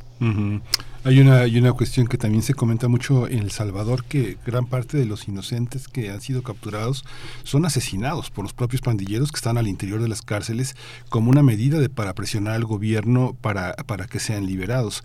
Esto, este, digamos, tiene como muchas fuentes, incluso los propios familiares de las, de las personas este, vulneradas que eh, han sido capturados por algún tipo de asociación, que el tipo de asociación, este, pues son como tenemos en todas, en todas partes del mundo. Este, mi cuñado es Mara, ¿no? Y está casado con mi hermana y mi hermana fue detenida con él porque vivían juntos. O sea, hay una, hay una parte de la problemática que se da así y que la opinión pública al interior del país lo maneja así. Hay una presión de, la, de los propios pandilleros para asesinar gente que es inocente y que no logran, no logran distinguirse en el marasmo pues de la de las detenciones. ¿Cómo, cómo, cómo observan eso? ¿Tienen ustedes evidencia de eso? Hay, este, hay ese eco, ¿no? Sobre esto último que mencionas, eh, realmente no, yo no tengo información que apunte hacia esto, que apunte a que las pandillas sean necesariamente las perpetradoras de crímenes dentro de las cárceles. Eh, más bien lo que tenemos, la información que hemos recibido hasta el momento, es que sí es cierto que hay una desarticulación fuerte de las pandillas y sí es cierto que han perdido mucho del capital, tanto político como el músculo financiero y el músculo de, temor que generaban en las calles. Entonces, eh, más bien por otro lado, lo que hemos visto son denuncias de que los perpetradores de la violencia en las cárceles son en algunos casos los mismos custodios. Entonces, eh, yo, creo que al hablar del fenómeno de pandillas en este momento, y como lo indicaba Carlos en esta entrevista, que yo, yo, yo los invito a ustedes y a sus oyentes a, a, verla en las redes del IMTV y de Revista Factum, en esa entrevista con Carlos Martínez, él nos dice, las pandillas están en este momento bastante desarticuladas, pero parece que son estructuras bastante fluidas y flexibles que pueden estarse preparando para un siguiente escenario. ¿Cuál es este siguiente escenario? Bueno, hay algunos indicios de que han sacado la cabeza del país, hay algunos indicios de que están, de que simplemente la orden de no matar se mantiene, de no responder de manera violenta al Estado se mantiene. Eh, pero lo cierto es que a ver, venimos antes del régimen de excepción, veníamos de una etapa donde había negociaciones oscuras con estos grupos criminales. Entonces, todavía no nos consta, no tenemos algo que nos diga se ha dejado de negociar, no tenemos algo que nos diga siguen negociando, no tenemos algo que nos diga esta es una paz pactada entre comillas. Entonces, los salvadoreños básicamente estamos en este momento simplemente alimentados de un aparato gigante de propaganda y, un poco la expectativa de qué es lo que va a pasar, porque no, tenemos, no podemos olvidar otra cosa. El régimen de excepción se inscribe dentro de un deterioro de la democracia que ha llevado protagonizando el gobierno de Nayib Bukele por bastantes años. Por, por al menos dos años desde que se elimina la, la, justicia constitucional independiente, los salvadoreños ya no tenemos a quién acudir cuando se nos violentan nuestros derechos fundamentales. Además, el oficialismo impuso por la fuerza y de manera ilegal a un fiscal general, que ahora se vuelve un tramitador de las rivalidades del oficialismo o se vuelve un facilitador de impunidad para personas que no, que no, que no comulgan con, con perdón, que comulgan con el oficialismo. Entonces, dentro de esto, el régimen de excepción es una pieza muy importante, porque lo que está desmontando realmente es el principio fundamental y básico de la presunción de inocencia que en este momento se le está dejando de aplicar a jóvenes en comunidades empobrecidas. Pero no sabemos si el día de mañana, cuando se normalice la falta de, presunción de inocencia, esta también se puede utilizar contra periodistas, o esta también se puede utilizar contra sindicalistas o personas que salen a marchar contra el gobierno. Entonces, sí es muy peligroso que el régimen de excepción pasa dentro de un contexto mucho más grande de, destrucción de la joven democracia que teníamos en El Salvador. Bueno, nada más para aclarar mis fuentes, que son Los Angeles Times, la BBC de Londres, el New York Times y el periódico El País, donde han señalado ese tipo de procedimientos. Incluso las pandillas en Estados Unidos han, han perpetrado eso. En 2007 hubo una matanza de cerca de 62 pandilleros de, de, personas inocentes. Este ha sido un proceso, un proceso regular, ¿no? Pero nada más quería nomás puntualizar esta esta parte. La prensa salvadoreña no. Sí, no, no, de acuerdo, y completamente de acuerdo. Simplemente te que yo, en, al menos mis mis reportes, sí. mis fuentes no me, no me habían apuntado a un fenómeno tan directo dentro del régimen de excepción. Uh -huh. O sea, más bien ahora parece que las pandillas son una estructura que ha, que ha bajado mucho esta capacidad de negociar con cadáveres. Sí.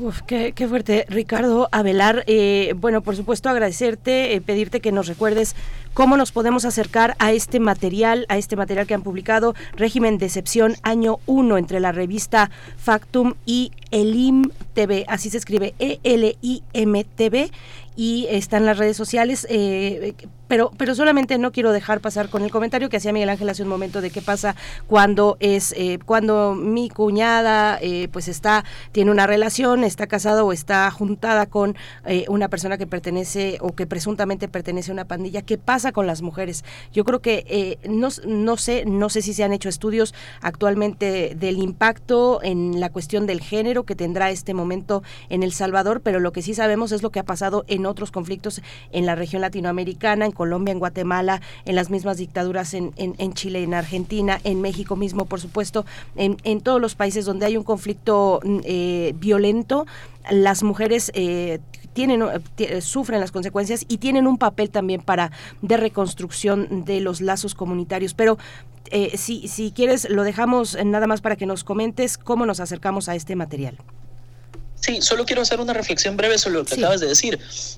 Una de las conversaciones que tuvimos y que es precisamente la que se podrá ver esta noche a las 9 hora de México, eh, a las 9 de la noche en revista Factum y en las redes de LIM TV, una de las conversaciones que tuvimos es con una víctima del régimen de excepción, con una persona cuyos parientes cercanos han experimentado capturas arbitrarias. Y esta persona nos decía, nos contaba que su drama es el mismo drama de muchas madres de muchas hijas, de muchas hermanas, que ahora le están teniendo que hacer frente a una difícil situación económica porque se ha, se ha encarcelado a, al, al, hombre de la casa, entre comillas, a la persona que, que, que colaboraba sí. o que en ocasiones era quien llevaba el sustento al hogar. Entonces no solo ya no hay sustento en el hogar de parte de quien está capturado de forma arbitraria, sino que además estas mujeres que han quedado en casa tienen que, conseguir un dinero extra para comprar los paquetes alimenticios en la cárcel, para comprar el calzado, para comprar todos estos, todos estos bienes básicos que necesita un privado de libertad, básicamente para, para tener una condición medianamente digna dentro del, dentro del centro penitenciario que se encuentre. Entonces, es, es, definitivamente, ese es otro aspecto que no se ha explorado mucho, en algunos casos no se habla tanto, pero es esta presión extra que se está generando sobre muchas mujeres salvadoreñas que ya enfrentaban situaciones de marginalidad, que ya enfrentaban situaciones de subempleo, de pobreza, de falta de beneficios, de falta de, de, de grandes garantías y que ahora se están teniendo que enfrentar a ser no solo parientes de personas que han sido violentadas por el Estado, sino a tener que ser un nuevo sostén del hogar, obligándolas a tener que tomar un segundo, tercer, cuarto, cuarto fuerte de, fuente de ingreso, que suele ser muy precario, ¿no? Pero sobre lo otro que preguntabas, eh, yo les invito a, a, a, ver estas entrevistas, las pueden acceder en el IMTV o las pueden acceder en revistafactum.com, y son entrevistas, son cinco entrevistas, eh, que se, están, se han estado publicando una por día desde lunes hasta hoy, que saldrá la última, son entrevistas eh, que presentan varias miradas sobre el régimen de excepción. La primera es con el periodista Carlos Martínez, que nos, que nos plantea cuál va a ser el futuro de estas estructuras criminales, si pudiéramos tratar de especularlo, o qué es lo que ha pasado hasta, esta, hasta este régimen de excepción. La segunda es con una vendedora del Centro Histórico de San Salvador que celebra que gracias a este régimen de, de, excepción ya no paga extorsiones y ahora puede soñar con crecer su negocio. La tercera es con un, con un pastor, el líder de la iglesia LIM, que además es que además es, ha sido un líder comunitario por mucho tiempo, que nos habla sobre la deformación de los cuerpos de seguridad. La cuarta es con una académica que nos habla de cómo la democracia es otra de las víctimas de este régimen de excepción Y la quinta, que saldrá este día a las 9 de la noche en revistafactum.com y en el IMTV, es una plática con una víctima del régimen de excepción. Así que nuestro objetivo es presentar varias miradas, es presentar algunas perspectivas diferentes para que se pueda el, salvadoreño y el, y el extranjero que quiera conocer qué está sucediendo sobre el régimen de excepción no tenga necesariamente que enterarse solo por el monólogo del gobierno. Pues muchísimas gracias. Muchísimas gracias Ricardo Avelar, politólogo, periodista. Yo creo que la, toda la, todo lo que pasa en El Salvador es eh, verdaderamente complejo, tiene una larga cauda y así que bueno, vamos a, vamos a ser testigos de todo lo que se va publicando y, y revisarlo nuevamente, todo este trabajo que ustedes han hecho. Muchas gracias por estar con nosotros. Muchísimas gracias, un, un saludo. Hasta pronto, un saludo y bueno, pues qué, qué interesante esta conversación. Revista Factum. Ahí pueden llegar a, eh, pues para revisar estos materiales que se han presentado a lo largo de esta semana. Nosotros tenemos una recomendación rápidamente, rápidamente cambiando totalmente de tema, diametralmente. Eh, ustedes viven en o cerca de Atizapán de Zaragoza, pues este sábado primero de abril el Palacio Municipal a las 20 horas estará recibiendo a Fernando de la Mora en un concierto eh, eh, pues para pues para, para, disfrutar, para disfrutar, para dar eh, la bienvenida también a esta, eh, pues a este periodo, este breve pero necesario periodo mm, de descanso, de asueto. Así es que, bueno, esto se da en el marco del Festival Internacional de las Artes Atsan.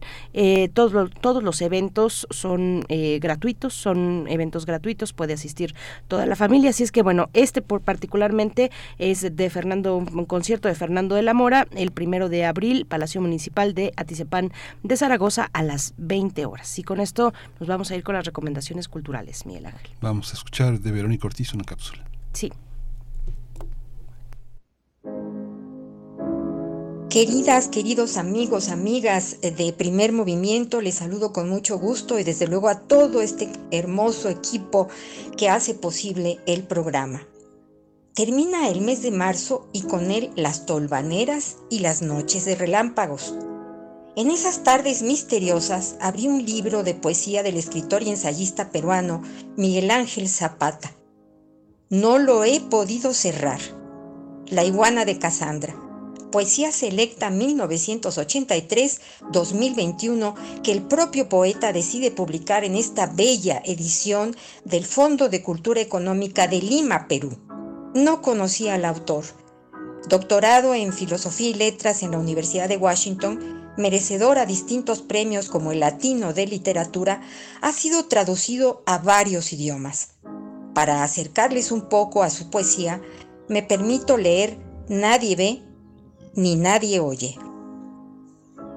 Sobre el césped, el picnic de verano, y sobre la grama seca el roce de tus tobillos y la dureza de la tierra en el aire tu acento y la blusa transparente que dibuja las aureolas que voy a coronar.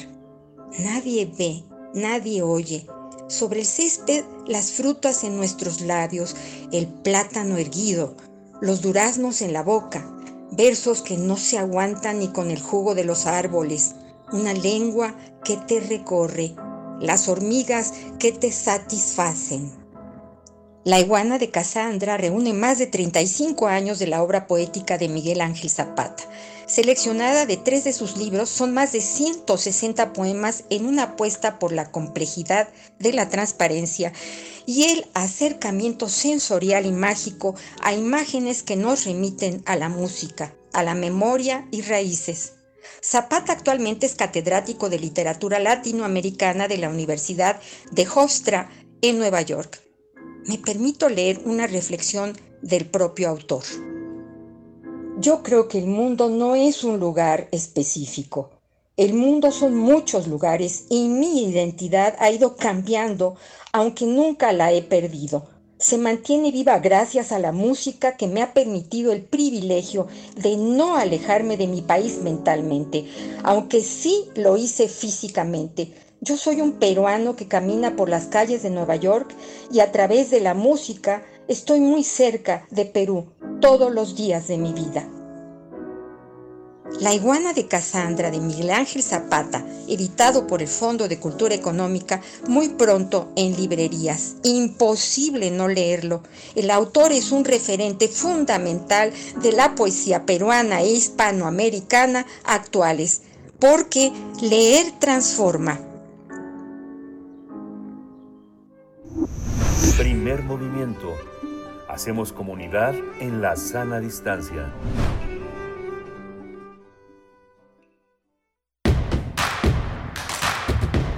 Síguenos en redes sociales. Encuéntranos en Facebook como Primer Movimiento y en Twitter como arroba PMovimiento.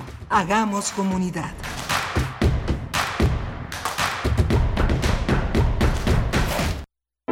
Nota del día.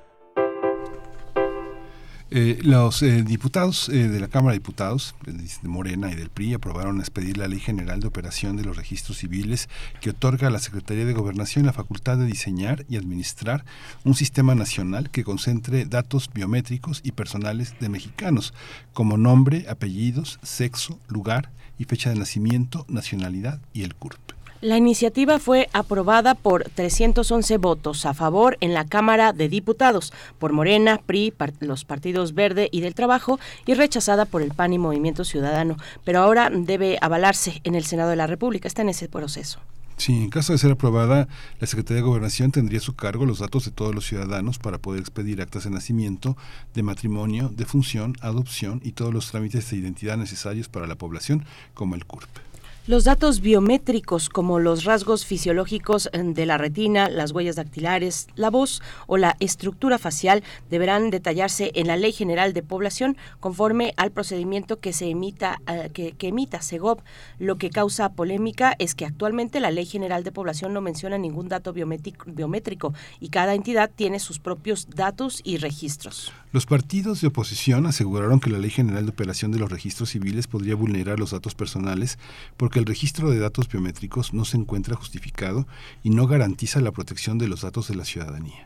Pues vamos a tener un análisis en esta ocasión eh, sobre esta mm, ley que está en discusión en el Senado y que autorizaría a la Secretaría de Gobernación a recopilar datos biométricos al registrar actos en el registro civil. Este día nos acompaña Cintia Solís. Ella es socia del despacho Lexinfit Legal Advisory, catedrática de la Secretaría de Marina y del Instituto Politécnico Nacional. Es abogada y especialista en ciberseguridad y nos acompaña también en nuestra sección de TICs y tecnologías de la información y digitales eh, aquí en Primer Movimiento. Muchas gracias, Cintia Solís, en esta ocasión, eh, pues por aceptar esta invitación en viernes. ¿Cómo estás? Buenos días. ¿Qué tal? Buenos días, Berenice Miguel Ángel. Pues muy bien. Buenos Muchas gracias por la invitación. Y es un temota, ¿eh? Sí, es un temota. Sí. Yo, te, yo te, te, empezaría con el, con, el, con, el, con el fuego amigo diciendo que los bancos sí tienen acceso a esos datos personales biométricos porque el documento que utilizan es el documento que mayor datos biométricos tiene, que es la credencial del INE que parte de la polémica con el gobierno federal es que no concede la, la, este, el acceso a esos datos eh, biométricos que permitirían la elaboración de una cédula de identidad en México, eh, eh, como, como el INE, que en todas partes te lo exigen, aunque traigas licencia, aunque tengas documentos oficiales, esa, esa connivencia de los bancos, parece que los bancos este, sí tienen acceso a los datos personales de los ciudadanos. Cuéntanos eso, ¿cómo lo ves? Claro, ahorita les platico cómo funciona eso.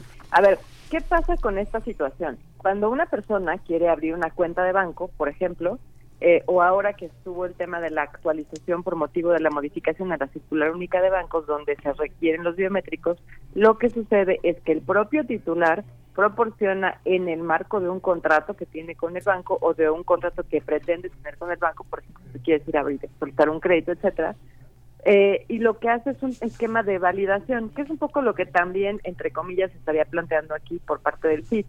Pero es un esquema de validación a que voy, a que el banco tiene en su poder los biométricos que tú como usuario le estás dando y lo que hace es valida la identificación con el INE pero el INE lo único que te responde sí o no. O sea, no es como que te dé acceso a una base de datos o que, te, que le dé acceso a tu biométrico. Lo único que hace es, el biométrico que tú me estás proporcionando o, o que tú estás solicitando la validación, sí, sí corresponde a Miguel Ángel, sí corresponde a Berenice, ¿ok? No se van a poder escapar, no se van a poder escapar ni, ni Miguel Ángel ni Berenice. Los vamos a encontrar donde sea, ¿no? ¿No? Es pues, eso. Eh, Digo, eh, sí o no, pero es eso. O sea, nos van a agarrar pues donde sea. Por lo menos sí es la persona que dice ser, ¿no? O sea, lo cual, bueno, este, que es que es a lo que quería llegar ahorita.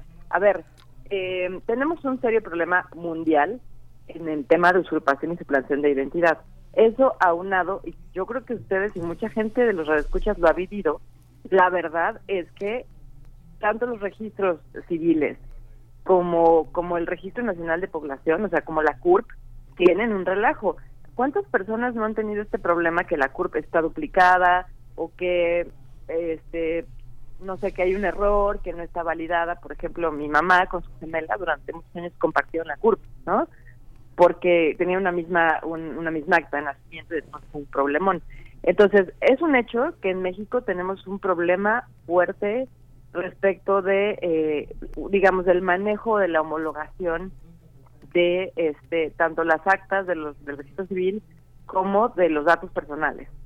Entonces, eh, en principio no, no vería yo mal esta iniciativa que se está planteando, porque dentro de todo lo que propone es esta homologación, ¿no? Que todos los registros civiles del país tengan más o menos la misma estructura con los datos que ya mencionó ahorita Berenice, donde empieza a tener como cierta eh, problemática es, en primer lugar, qué tanto están invadiendo las facultades que tienen los registros conforme al artículo 121 constitucional, ¿no? Los estados, perdón, de mantener esos registros. Ahora, ¿qué es lo que se está planteando? Que si bien va a haber una base de nacional centralizada y un sistema, el famoso SIS, este, sean los propios registros civiles los que alimenten esa base de datos, aunque sea gestionada por la Secretaría de Gobernación, ¿no? Entonces, aquí volvemos un poco al punto en el cual nos encontramos cuando hablábamos del pan-out, eh, que hay tantos puntos de donde pueden ocurrir este ciertos errores que pues son errores que podemos hablar que podrían ser este eh, cómo decirlo involuntarios o, cuestiones que sean un poco más dolosas que sin ningún problema por ejemplo Miguel Ángel imagínate no sé si estés casado pero imagínate que te casas no o te divorcias y en ese inter, pues te solicitan los datos biométricos, pero los solicitan erróneamente o se capturan de forma errónea. Entonces, al final, ese registro va a estar mal hecho y en términos de la ley, tal cual como se plantea, tiene plena validez probatoria. Y entonces, ahí, o sea, yo creo que esa es la parte eh, también inquietante, que es la implementación, ¿no? Ya lo comentaba Berenice. Por un lado, qué tipo de datos biométricos se van a solicitar, cómo se van a solicitar y cómo el gobernado tiene esa garantía de que efectivamente se va a llevar a cabo eh, pues de forma correcta, de tal suerte que no tengamos el mismo problema que tenemos hoy en día con todo este relajo que se tiene respecto de los actos registrales, ¿no? Digamos que el diablo está en los detalles, eh, Cintia Solís, porque entiendo que, digamos, el fondo, la cuestión de fondo, pues es es razonable, es justificable, se trata finalmente de un documento de identidad nacional. Eh, Fíjate que aquí está, qué bueno que lo cuentas, a ver, porque no sé, o sea, en realidad esta ley lo que prevé todavía no es tener un documento de identidad nacional. Seguramente sino una, base de datos. Parte, exacto. Aquí esta ley únicamente lo que prevé es, a ver, ¿qué pasa hoy en día? Conforme al 121 constitucional, cada estado tiene y mantiene su propio registro civil, ¿no? Si tú te casas en Morelos, pues todo eso lo gestiona el Estado de Morelos, aunque tenga efectos en, toda la República Mexicana. Eh, lo que se pretende ahorita es que haya una homologación, es decir, que todas las actas de nacimiento y todas las actas de este tipo de actos o hechos eh, jurídicos estén, digamos, homologadas y todas pidan lo mismo y entonces, lo cual, voy a hacer aquí nada más un, breve paréntesis que voy a tocar en un minuto. Este, y entonces, de alguna manera, tener una base nacional de datos centralizada que, que vive en un sistema administrado por la Secretaría de Gobernación y que entonces ya no tengamos tanto ese problema de, de tener que ir, por ejemplo, a, híjole, voy a ir a consultar mi acta de matrimonio a Morelos porque a lo mejor me quiero divorciar y ya vivo en la Ciudad de México, ¿sí me explico? O sea, un poco tener esta homologación, lo cual en principio no está mal, o sea, suena interesante. hay pequeños detalles, por ejemplo, el tema del género, ¿no? No sé si ustedes recuerdan que ya algunos estados de la República, en el caso de las nuevas actas de nacimiento, justamente para evitar este tema de, de encuadrado, de enfrascar al niño recién nacido en un género específico y que el día de mañana no se siente identificado con él, ya no estaban poniendo el género en las actas de nacimiento, ¿se acuerdan?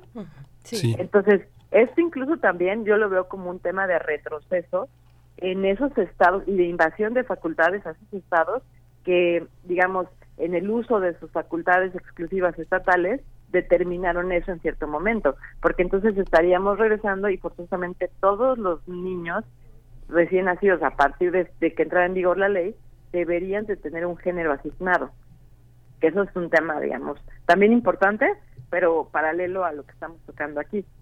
Sí, qué bueno que haces esa precisión. En realidad, bueno, es un universo muy amplio de cuestiones que tienen que ver con la identidad de las personas, sus datos, cómo se resguardan, quién tiene la capacidad, la facultad, pues, de resguardarlos, en quién confiamos más o, y, también dónde se están invadiendo o no esferas de, em, de, de, las responsabilidades entre los niveles de gobierno.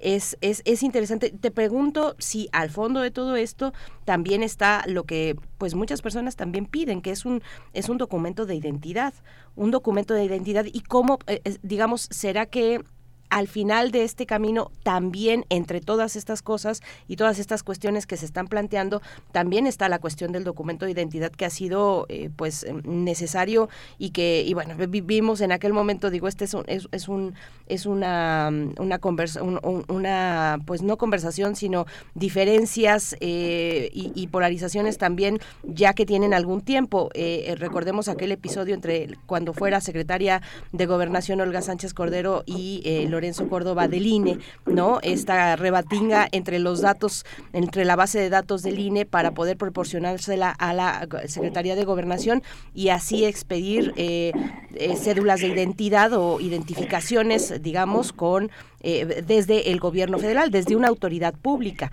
¿Cómo lo ves? ¿Cómo ves esa cuestión en medio de todo lo que trae esta ley? Yo creo que efectivamente esta ley es como el medio preparatorio para posteriormente en la Ley General de Población pues plantear este tema de la de la cédula de identidad no única este lo cual en principio no es una mala idea no yo creo que al final del día todos estamos de acuerdo con que eh, es una buena idea tener como esta cédula y esto lo vemos planteando lo se viene planteando desde que se planteó en la CURP no tener como esta cédula única de identidad. Creo que el problema definitivamente ha sido eh, la implementación. Y, y también saber exactamente por qué y para qué. Es decir, ok, a ver, probablemente vamos a pedir datos biométricos, sí, pero ¿qué datos biométricos, no? Hasta asegúrame a mí como gobernado que sea un dato biométrico que permite identificarme eh, de otros, pero que sea una base de datos saneada debidamente, eh, pues, como lo comentaba ahorita, ¿no? O sea, que se recabe correctamente, que haya un medio fiable de, de verificar y que no vayamos a tener el día de mañana temas de falsos positivos, ¿no? Sí. Eh, y que ah, me, voy a detener en eso. ¿Qué, qué, qué, qué, entendemos? Es que ya traemos el tiempo encima, pero así brevemente, por fiabilidad, cuando vemos que en todo el mundo en realidad, pues las bases de datos resultan en algún punto vulnerables. ¿Quién, ah, la fiabilidad es más bien el tema de que, de que la tecnología que uses para recabar el dato biométrico, ¿ok? Porque, por ejemplo, hay, hay tecnología muy muy económica, muy barata, que es la que utilizas, por ejemplo, para los checadores de los trabajos, pero esa este no recaba todos los surcos de las de las huellas digitales, ¿no? Entonces, ¿qué pasa? Que da muchos falsos positivos. O sea, dos personas pueden llegar a checar y resulta que parece que es la misma persona. A eso me refiero. Ah, o sea, que se utilice tecnología que nos garantice como gobernados. Y esa otra parte de quién tiene, digamos, eh, dónde estarían seguros nuestros datos, que también es algo que ha salido en el debate legislativo, ¿no? Claro, porque necesitaría, o sea, en este caso la Secretaría de Gobernación, que es quien va a centralizar o que va a tener a cargo este sistema, debería de tener un sistema, pues, robusto y un sistema seguro, porque si no, pues volvemos al mismo punto donde donde estábamos, ¿no? Lejos de sentir, o sea, lejos de que esto sea benéfico para el gobernado, lo está poniendo en riesgo. Y ojo que también se prevé este que las entidades financieras tengan acceso a esta base de datos, ¿eh? En la propia norma, en el artículo 45 lo menciona. Sí, pues muchísimas gracias Cintia Solís. Este, eh, hay muchas cosas. Lo que hay que reconocer es que no somos ni la Argentina de Videla ni el, ni ni el Chile de Pinochet. La cédula de identidad tiene otras características hoy, ¿no? Pero bueno, este quedará pendiente todo ese tema. Te agradecemos muchísimo Cintia Solís que nos eh, apoyes en esta en esta aclaración sobre esta nueva ley. Muchas gracias por estar con nosotros. Hasta luego. Hasta luego. Pues ya veremos cómo, eh, cómo se lleva a cabo el debate en eh, la Cámara de Senadores, que está en ese punto, ya aprobada en diputados y ahora pasó a senadores. Nosotros vamos a hacer una pausa sin música, nos vamos así directo, ¿verdad? Nos despedimos de Radio Nicolaita. Decirles que la próxima semana nosotros, todo el equipo de primer movimiento, vamos a tomar la semana completa de descanso. Así es que les, estaremos, les dejaremos con eh, una, una programación, una programación especial de retransmisión y de otros elementos que estarán encontrando aquí, pero no vamos a estar en vivo pero sí acompañándoles a la distancia. Así es que muchas gracias eh, Radio Nicolaita, disfruten este periodo vacacional, este fin de semana. Nosotros vamos al corte 8 con 59, volvemos en un, en un momento. Encuentra la música de primer movimiento día a día en el Spotify de Radio UNAM y agréganos a tus favoritos.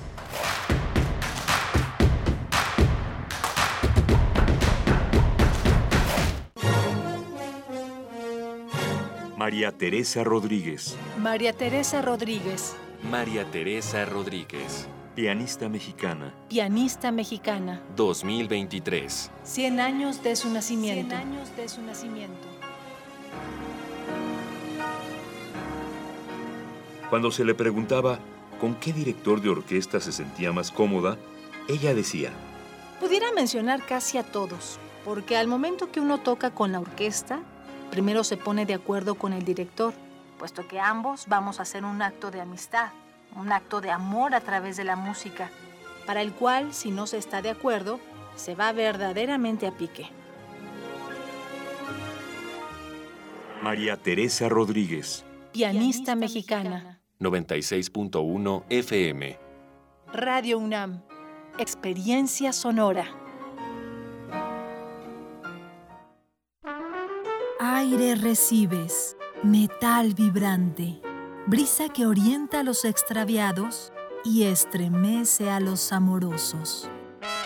La música para trompeta, salsa, jazz, balada, está en Viento de bronce. Con Juan Arturo Brennan, lunes a viernes 6.40 de la mañana y 15 horas. Radio UNAM, experiencia sonora. Cultivemos el gusto por el arte escrito y el ejercicio de la imaginación al lado de María Ángeles Comezaña en Al compás de la letra. Rutas literarias para viajar entre textos, poemas y cartas. Todos los jueves a las 18 horas por el 96.1 de FM. Radio UNAM. Experiencia sonora. Desde hace 32 años, el INE ha organizado más de 330 procesos electorales para elegir a quienes nos gobiernan. Y este ha sido el resultado después de cada elección. La paz pública.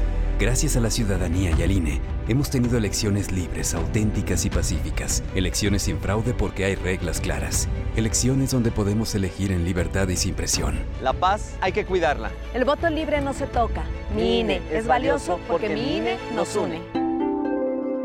Las modas vienen y se van. Y hoy, el cristal o metanfetamina está de moda. Pero lo que viene y no se va son sus efectos dañinos. El cristal quita el hambre y el sueño, provocando alucinaciones y psicosis. Es muy agresivo para el cuerpo y la mente. Ahora el narco le añade fentanilo para engancharte desde la primera vez. Y el fentanilo mata. No te arriesgues. Si necesitas ayuda, llama a la línea de la vida 800-911-2000. Secretaría de Gobernación. Gobierno de México. En la vida cotidiana se reflejan las problemáticas sociales, con diferentes causas y consecuencias. Pensemos juntas y juntos las posibles soluciones. Vida cotidiana. Análisis de nuestro día a día. Viernes a las 16 horas, después del corte informativo. Si sucede a nuestro alrededor, es importante. Radio UNAM, Experiencia Sonora. La ciencia que somos. La ciencia que somos. Iberoamérica al aire. Descubre la ciencia que está presente en tu día a día a través de cápsulas, reportajes, entrevistas y reportes en vivo. Viernes de 10 a 11 horas por el 96.1 FM. La ciencia que somos. Iberoamérica al aire. Una coproducción de Radio UNAM y las direcciones de divulgación de la ciencia y de las humanidades.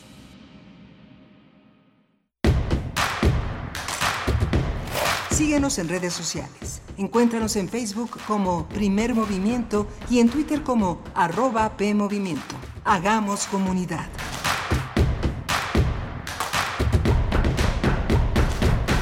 Hola, buenos días. Ya son las 9 de la mañana con 4 minutos en esta Ciudad de México. Viernes, viernes 31 de marzo, el último día de marzo, el último día de la semana. Y bueno, continuamos aquí en esta tercera hora de primer movimiento. Está Rodrigo Aguilar en la producción ejecutiva, Andrés Ramírez en, la, en el control de la, cabina y está mi compañera Berenice Camacho en la conducción. Berenice, buenos días. Miguel Ángel Quemain, muy, buenos días. Eh, Pues aquí estamos llegando a la última, hora de, de transmisión de esta semana, de este mes y previo al periodo vacacional. Ya les decíamos antes de irnos al corte que eh, la próxima semana todo el equipo de primer movimiento nos vamos a tomar el descanso eh, pues completo de toda la semana, de toda la semana porque hace falta, porque es necesario tomar eh, pues energías, nuevas energías, nuevos ánimos para seguir cumpliendo con este espacio. Así es que sí, nos vamos a ir toda la semana. Eh, ustedes estarán escuchando trans- retransmisiones eh, durante toda la semana aquí en Primer Movimiento y luego volvemos ya, eh, solamente será una, una semana. Hay quien se toma hasta dos. Qué envidia, qué envidia volver, por ejemplo, a la preparatoria, los de la, la, la Escuela Nacional Preparatoria, el CCH, bueno, dos semanas se van por allá de vacaciones, eh, pues así, así debe ser, así debe ser tener ese tiempo de ocio para hacer nada, tal vez, o lo que uno quiera y lo que a uno se le antoje. Nos dice el Zarco, ¿de qué país estamos hablando? Ya me perdí, eh, que si estamos hablando, pues no sé, eh, Zarco, ¿cómo, ¿cómo lo ves tú? No, la situación en, en, en El Salvador, pues sí tiene matices muy específicos, muy específicos. Eh, la violencia hay en, pues en tantos lugares, desafortunadamente, en nuestra región, en América Latina, en nuestro país mismo, mm, pero eso que estamos viendo, pues es algo muy peculiar. No quiere decir que menor o, digamos, de mayor o menor eh, eh, valor y relevancia, sino peculiar con estas, esta megacárcel, eh, bueno, lo que está ocurriendo con esta mano dura que pues es celebrada, como ya sabemos, por muchas personas, celebrada por muchos y también padecida por otros, que ya saldrán los saldos, ya se verán las orillas de lo que está pasando en El Salvador. Edel Jiménez dice, y en el calderonato esos falsos positivos fueron daños colaterales. Edel Jiménez, tienes toda la razón, eh, gracias por comentar. Nos dice R. Guillermo que por qué estamos del lado del este dice, qué mal que se presten para esta defensa de la delincuencia en El Salvador sin cuestionar a fondo. R. Guillermo, gracias por tu comentario. Eh, bueno, pues también estamos con Refrancito, dice, buen viernes de vámonos de vacaciones. Bueno, yo no, dice, uy, lo siento mucho, Refrancito, ánimo.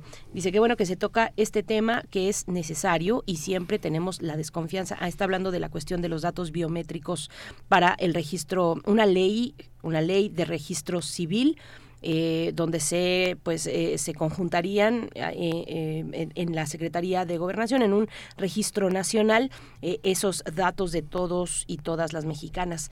Dice por acá que bueno que se toca este tema que es necesario siempre tenemos la desconfianza y de alguna manera mm, que tiene de que detiene detiene que se tiene que homologar, dice. Por cierto, el pasaporte eh, tienen nuestros datos biométricos y hasta donde sabemos es confiable, nos dice Refrancito. Bueno, pues ahí algunas de las cuestiones. Sí.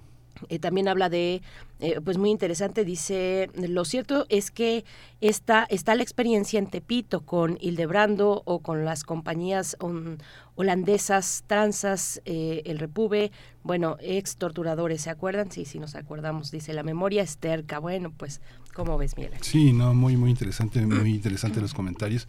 Por supuesto que no estamos a favor de la delincuencia, pero No. sí de los matices, eh, los, eh, los pandilleros, las maras, este, los crímenes que se cometen en El Salvador no son cometidos por personas que viven aisladas en una burbuja, son padres padres, hermanos, hijos de alguien y hay alguien que no está en la delincuencia y que los quiere y que los extraña y que trata de que su vida no sea tan tan peligrosa y tan y tan tan difícil. Las, eh, el origen de las maras en Estados Unidos y luego su llegada a El Salvador ha sido un periodo muy complejo, pero muchos de esos maras tienen hijos que no tienen un solo tatuaje ni una sola marca eh, delictiva y que quieren a, a los padres que están en prisión.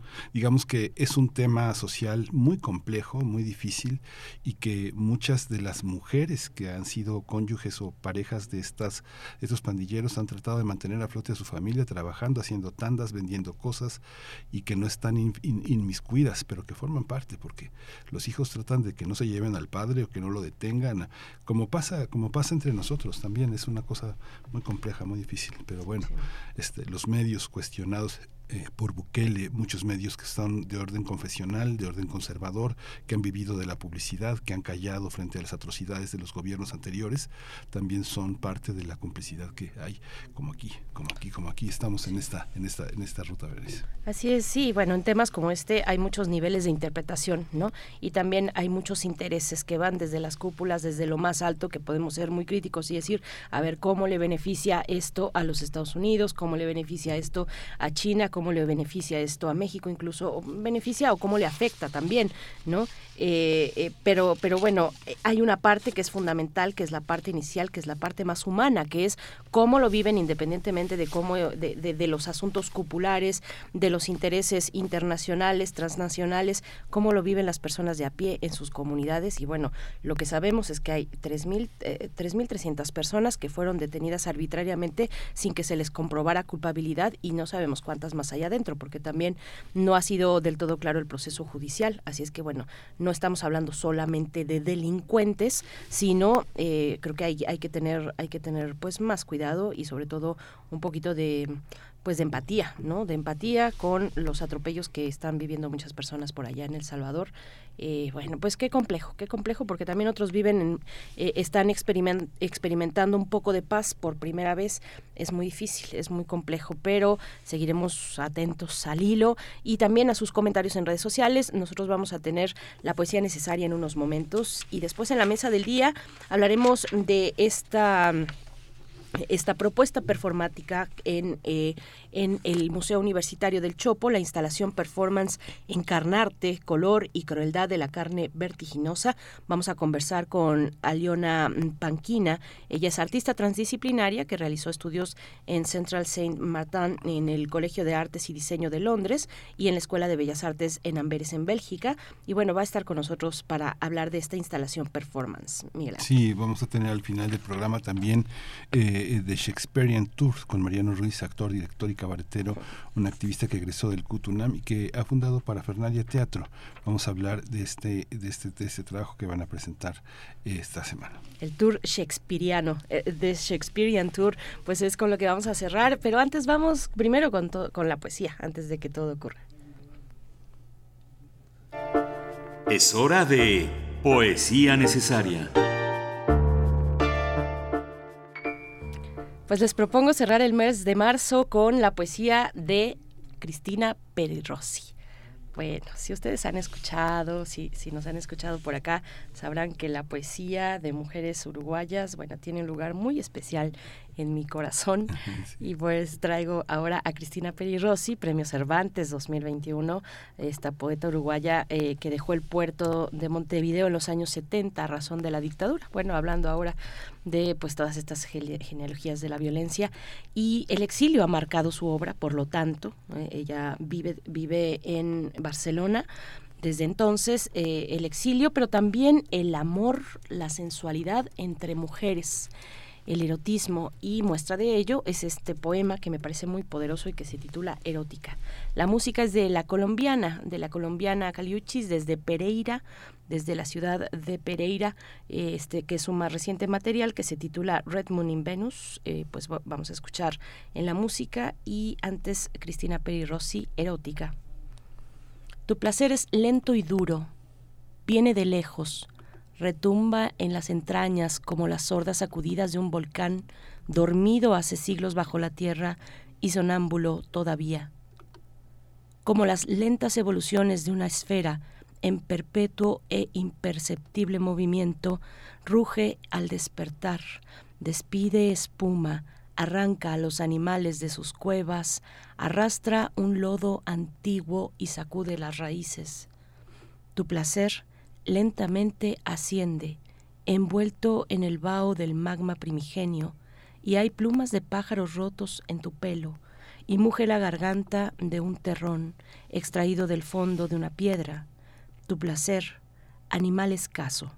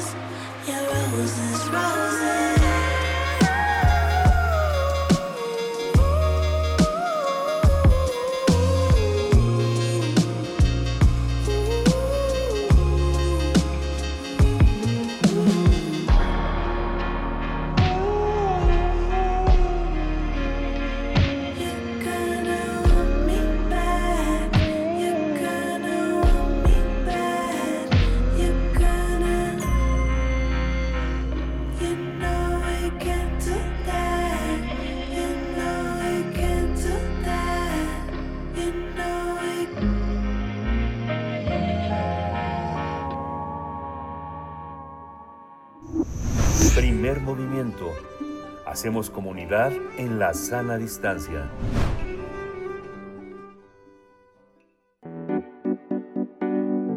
La mesa del día. Encarnarte. Calor y crueldad de la carne vertiginosa es el título de la instalación performance en las que el movimiento corporal se transforma en expresión sonora. Para ello, la performer Aliona Panquina utiliza recursos vocales, spoken word y un sistema de sensores mediante los cuales transmite la información de sus movimientos corporales para ser mapeados en parámetros musicales, dependiendo de los cambios de velocidad y dirección de movimiento de cada articulación. El objetivo de esta pieza es registrar las partituras gráficas correspondientes a distintas áreas de cuerpo, las cuales transcriben intensidades, colores, temperaturas, texturas y velocidades, mientras que Aliona Panquina crea textos poéticos que atraviesan sensaciones complejas y concentraciones de energía en zonas específicas corporales. Se trata de un acto de exploración, así lo, dice, eh, e investigación mediante movimiento dancístico, voz y sonido combinados con el trabajo de textos. Para la performer Aliona Panquina el cuerpo no es solo un conjunto de partes funcionales conectadas una con otra, tampoco es nunca la misma entidad, sino un devenir constante en transformación y reorganización incesante. Encarnarte, calor y crueldad de la, de la carne vertiginosa se encuentra en el Museo Universitario del Chopo, donde se podrá visitar hasta el domingo 2 de abril. La instalación escénica tiene un horario de 11.30 a 18 horas y las activaciones, las activaciones a las 16, 15, 17 y 18 horas. 16, 17 y 18 horas. La entrada es libre a todas las actividades. Vamos a conversar sobre esta instalación escénica y las actividades performáticas. Y está uh, Aliona Panquina en la línea. Ella es artista transdisciplinaria, como lo dijimos. Estudió en, en eh, arte y diseño en Londres y en Amberes estudió Bellas Artes. En México se ha presentado en diversos escenarios, desde el Complejo Cultural de los Pinos hasta el Museo Universitario del Chopo. Aliona Panquina, bienvenida, buenos días. Buen día. Gracias, buen día. Te saludamos Miguel Ángel Quemain, Berenice Camacho, Aliona, pues eh, para conocer un poco más de esta instalación que podremos todavía explorar hasta el próximo 2 de abril en el Museo Universitario del Chopo. Cuéntanos un poco en qué consiste, cuáles son los elementos eh, pues que están interviniendo, que confluyen, que describen. Es un acto exploratorio, nos dices. Cuéntanos un poco de esta instalación. Sí, eh, bueno, el trabajo es exploratorio en general, ¿no? Todo lo que hago es, un trabajo de exploración y digamos que todo lo que sale de ahí son productos de, esa exploración, como subproductos de, exploración. Eh, y esa instalación es, mm, es una estructura de metal mm, de unos como cuatro metros en diámetro, que es un instrumento de cuerdas que como una especie de telaraña de cuerdas eh, dentro de una estructura de metal. Con otros elementos también como sensores, como mm, elementos percutivos y así. Y pues esa instalación es donde me coloco y eh, pues la toco, ¿no? Hago como actos de exploración con, con el sonido, con mi voz, con la danza, con ciertos textos. Así. Cuéntanos un poquito más de cómo está, cómo es esa estructura y cómo se conecta. ¿Cómo hay, hay, hay una transcripción del movimiento a una imagen o a un sonido? Cuéntanos cómo funciona. Eh, la instalación, pues eh, eh, como digo, son cuerdas. Entonces las mm. cuerdas son, tienen peso eléctricos, entonces son amplificadas por lo cual pueden sonar bastante fuerte. eh, que además de, de amplificar tienen ciertos procesamientos digitales. Cada sonido eh, añadiendo como un cierto carácter ¿no? al, sonido de cada cuerda. Entonces tienen ciertas texturas, los sonidos. Eh, bueno. Sí, no, adelante, adelante, por favor. Sí, hay unos, eh, hay un sistema de sensores conectados. Mm, también es un poco complicado explicarlo, pero son como unos tubos móviles que están eh, dentro de la estructura y tienen sensores conectados que son sensores que es un sistema de sensores que desarrollé con con esta beca, beca del FONCA que ustedes mencionaron ahorita, creo, el año pasado. Eh, que precisamente partía de, esta investigación sobre el cuerpo y articulaciones, ¿no? De, em, de explorar las intensidades internas, por ejemplo, en cada, en cada articulación. Entonces, de explorar el, el, sonido interno de la rodilla, por ejemplo. Em, ¿Qué textura tiene el sonido en el, no sé, un sonido particular que siento que está en mi codo? ¿no? Cómo lo transcribo en sonido. Entonces de ahí desarrollé un sistema de sensores que cada sensor iba a cierta articulación del cuerpo y eh, lo que hice en esta instalación es que más bien estos sensores no están en mí, si sino están en, en, esta, en este así como en esas partes móviles de instalación, son como unos tubos eh, em, que son moldeables y los puedo como manipular y pueden quedar en una cierta posición. Y la verdad es que sí es más fácil cuando a la gente va a ver la instalación o los invito a probar y tocar. Claro. claro, eh, eh, Aliona, eh, esto lo podremos hacer en el Museo Universitario del Chopo. Eh, te pregunto por qué las articulaciones. ¿Hay algo en particular? ¿Hay algo especial que en un principio hayas pensado en torno a las circulaciones? ¿Por qué, por qué a un artista, eh, digamos, se ve eh, interesada por reproducir el sonido que se pueda, que se pueda generar en, en, en, el momento, digamos, de, de, una...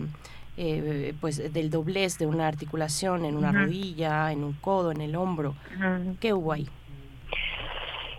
Bueno, no, son, no, no solamente articulaciones, no en general diferentes diferentes áreas del cuerpo. Eh, articulaciones en este caso eh, fue porque eh, si trabajo con los sensores puedo conectarlo con algo en particular, bueno, con partes que se mueven eh, en la danza, digamos, ¿no? Entonces aquí pues estoy hablando de articulaciones porque porque son como partes más fáciles de destacar en una danza. Eh, pero en general esta exploración va mm, eh, va explorando de qué estoy hecha. Y, y, como a mí mm, no me gusta pensar que hay un yo que tiene un cuerpo, eh, porque la verdad es que a mí me parece un poco ridículo, porque si yo asumo que tengo un cuerpo, entonces tengo que asumir que, que hay un algo que tiene este cuerpo, ¿no? Entonces, no sé, tendría que en este caso pensar que tengo un alma, un espíritu que habita un cuerpo, sino a mí me parece que que soy un fenómeno vivo, extraño y misterioso, no, no sé, no sabemos muy bien qué somos y cómo somos. Eh, pero mm, yo siento que esto que llamamos cuerpo es, eh, o sea, es como una especie de... Um, sí. O sea, es este fenómeno vivo que soy hecho carne. Entonces yo diría que la carne está hecha de, de pensamientos, de experiencias, em, de esta o sea, esa materia viva que se mueve, que tiene mucha complejidad, que eso hace carne, digamos. Sí. Entonces, eh, pues eh, las articulaciones están dentro de, esta carne. Entonces, la verdad es que exploro todo, pero Aquí pues hablando de sensores, pues, vienen las articulaciones. Sí. No sé si se entiende Cuéntanos de las de las coordenadas. ¿Cuándo, ¿Cuándo va a ser posible observarlo? ¿Va a ser hasta el mm. próximo fin de semana? Es bueno, este próximo fin de semana, este domingo es la última es la última sesión. Eh, es una es una amplia posibilidad de horario en el que la gente puede acercarse. ¿Tú vas a estar en todo el horario, todo el horario presente? Eh, pues o sea, el museo está abierto así de, de, que como de las 12, ¿no? 11 y media hasta las 6. Yo estoy ahí como a partir de las 3 más o menos porque yo hago unas activaciones a las 4, 5 y 6, cuando toco la pieza. Ajá. Ajá. Eh, y pues ahí también yo toco la pieza, y luego puedo invitar a la gente a que toquen también, si quieren explicarles un poco. Ok, ¿y va, va, va después a tener alguna otra presentación en algún otro espacio? Es un espacio un poco monumental, requiere mucho espacio. ¿Cuánto será? ¿Unos, este, unos 20 eh, metros cúbicos la pieza? Eh, ¿Mi pieza? Sí. Eh, no, o sea, son, como decía, son como 4 metros en diámetro. Ah, 4 metros de diámetro. Ajá, sí, sí. Más o menos como 16 metros cúbicos. Sí. Pues eh, bueno, pues está hecha la invitación. Muchas gracias a Leona Panquina por eh, conversar, por eh, darnos esta perspectiva. Es un trabajo que, bueno, que, por supuesto nos interesa. Se expone con un, una entrada libre en un museo como el Museo Universitario del Chopo eh, eh, también que ha sido apoyado por el por el Fonca, por un estímulo también del Fonca, así es que bueno, en un espacio como este, en el que estamos ahora hablando, pues nos interesa mucho eh, qué, qué, es lo que se realiza con eh, pues con el esfuerzo público, ¿no? Con el esfuerzo que es de todos y de todas también. Así es que te agradecemos y, y pues mucha suerte. Estaremos ahí viendo todo lo que se realiza desde el Museo Universitario del Chopo. Aliona, gracias. Muchas gracias. Gracias. Vamos a ir con música, vamos a ir con música. Estamos escuchando, estamos leyéndoles a ustedes, estamos eh, pues leyendo. Eh, la verdad es que el tema de los datos eh, biométricos, bueno, pues ha sido bien interesante cómo lo están ustedes desdoblando, cómo lo están, cuáles son los elementos que nos están compartiendo. Ah, por acá alguien nos, ah sí, Patricia GR eh, pues con el tema del SAT, nos dice los datos biométricos también con la firma electrónica del SAT. La gente tiene muchos problemas por duplicidad de información de CURP, acta de nacimiento, RFC, sobre todo eh, la gente de antes de los 90, si tiene que ayudar a reducir, eh, tiene que ayudar a reducir los trámites, es lo que nos concluye Patricia GR. Y vamos a ir con música. De nuevo, complacencia musical, Carmen Valencia, nos pide, bueno, pues eh, nos pide esta canción de Serrat, un clásico que yo creo que muchos van a cantar por acá. Hoy puede ser un, gran día, Miguel Ángel. Vamos con eso.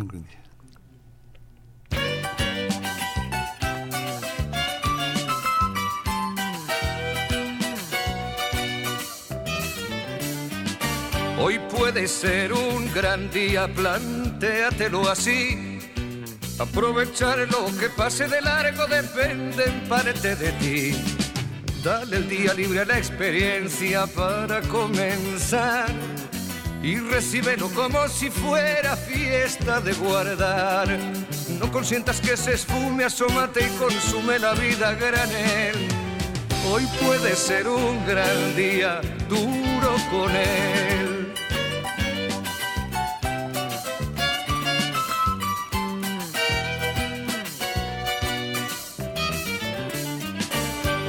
Puede ser un gran día donde todo está por descubrir. Si lo empleas como el último que te toca vivir.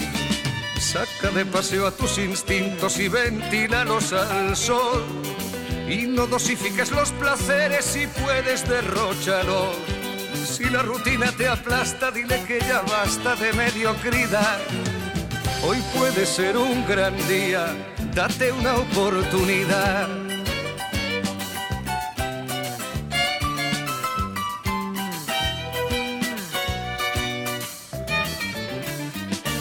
Hoy puede ser un gran día imposible de recuperar. Un ejemplar único no lo dejes escapar. Que todo cuanto te rodea lo han puesto para ti. No lo mires desde la ventana y siéntate al festín. Pelea por lo que quieres y no desesperes si algo no anda bien Hoy puede ser un gran día y mañana también.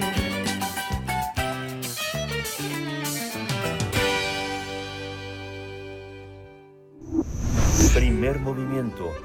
Hacemos comunidad en la sana distancia.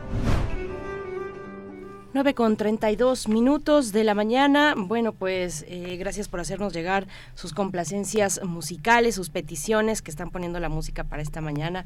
Nos estaban un poquito haciendo la broma ahí y poniendo unos unos, unos GIFs eh, de, cómo estamos ya casi casi con los flotis listos, Miguel Ángel, aquí en la cabina para irnos de, pues de descanso la próxima semana. Ojalá que ustedes también, y si no, de todas maneras aquí vamos a estar acompañándoles eh, en Radio UNAM. Pues eh, comentabas tú, tú mismo, Miguel Ángel, estos pues cambios que se han dado, que se han anunciado, cuestiones distintas, diversas, desde eh, la universidad con el Consejo Universitario de esta Casa de Estudios que ha, llevado a cabo dos sesiones, eh, una ordinaria y otra extraordinaria, y se ha analizado eh, aprobar pues modificaciones y adiciones a diversos ordenamientos de la normativa universitaria.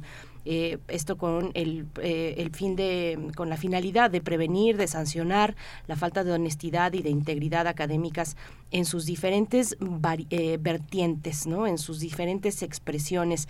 Eh, los ordenamientos eh, que han de ser modificados son el Estatuto General, los reglamentos generales de estudios universitarios, el de exámenes y del sistema bibliotecario y de información de la UNAM, así también el reglamento del Tribunal Universitario y de la Comisión de Honor. O sea, no es poca cosa, es un tema, digamos, que empieza a ser, no sé si llamarlo así, pero parece o suena a una cuestión transversal, una cuestión a, partir de la cual se tendrán que modificar todos estos eh, documentos eh, fundamentales de la de la Universidad Miguel Ángel. Sí, y articularlos, porque estaban de manera, manera muy grupuscular, cada uno con sus propias este, especificidades coyunturales que en su momento obedecieron a la conformación de un reglamento, de unos estatutos que a la hora de eh, verlos en conjunto, frente a un caso como el que enfrentó la universidad con eh, con, la, con, la, eh, con el, el, supuesto plagio de la tesis eh, de Derecho realizada en 1982 en la FES Aragón,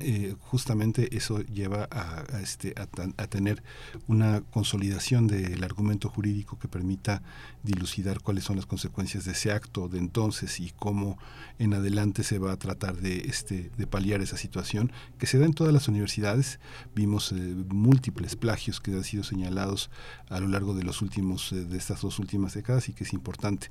También este les recomiendo mucho que como parte de esta de esta de este asueto se lleven con ustedes la Gaceta de la UNAM, 68 páginas que incluye un suplemento de libros, la visibilización del 31M, la transfobia y, este este y esta visualización de la necesaria visualización del mundo trans, de reconocerlo, de estudiarlo, de, entenderlo y de, y de y de este y de cerrar filas para defenderlo frente a los eh, discursos de odio.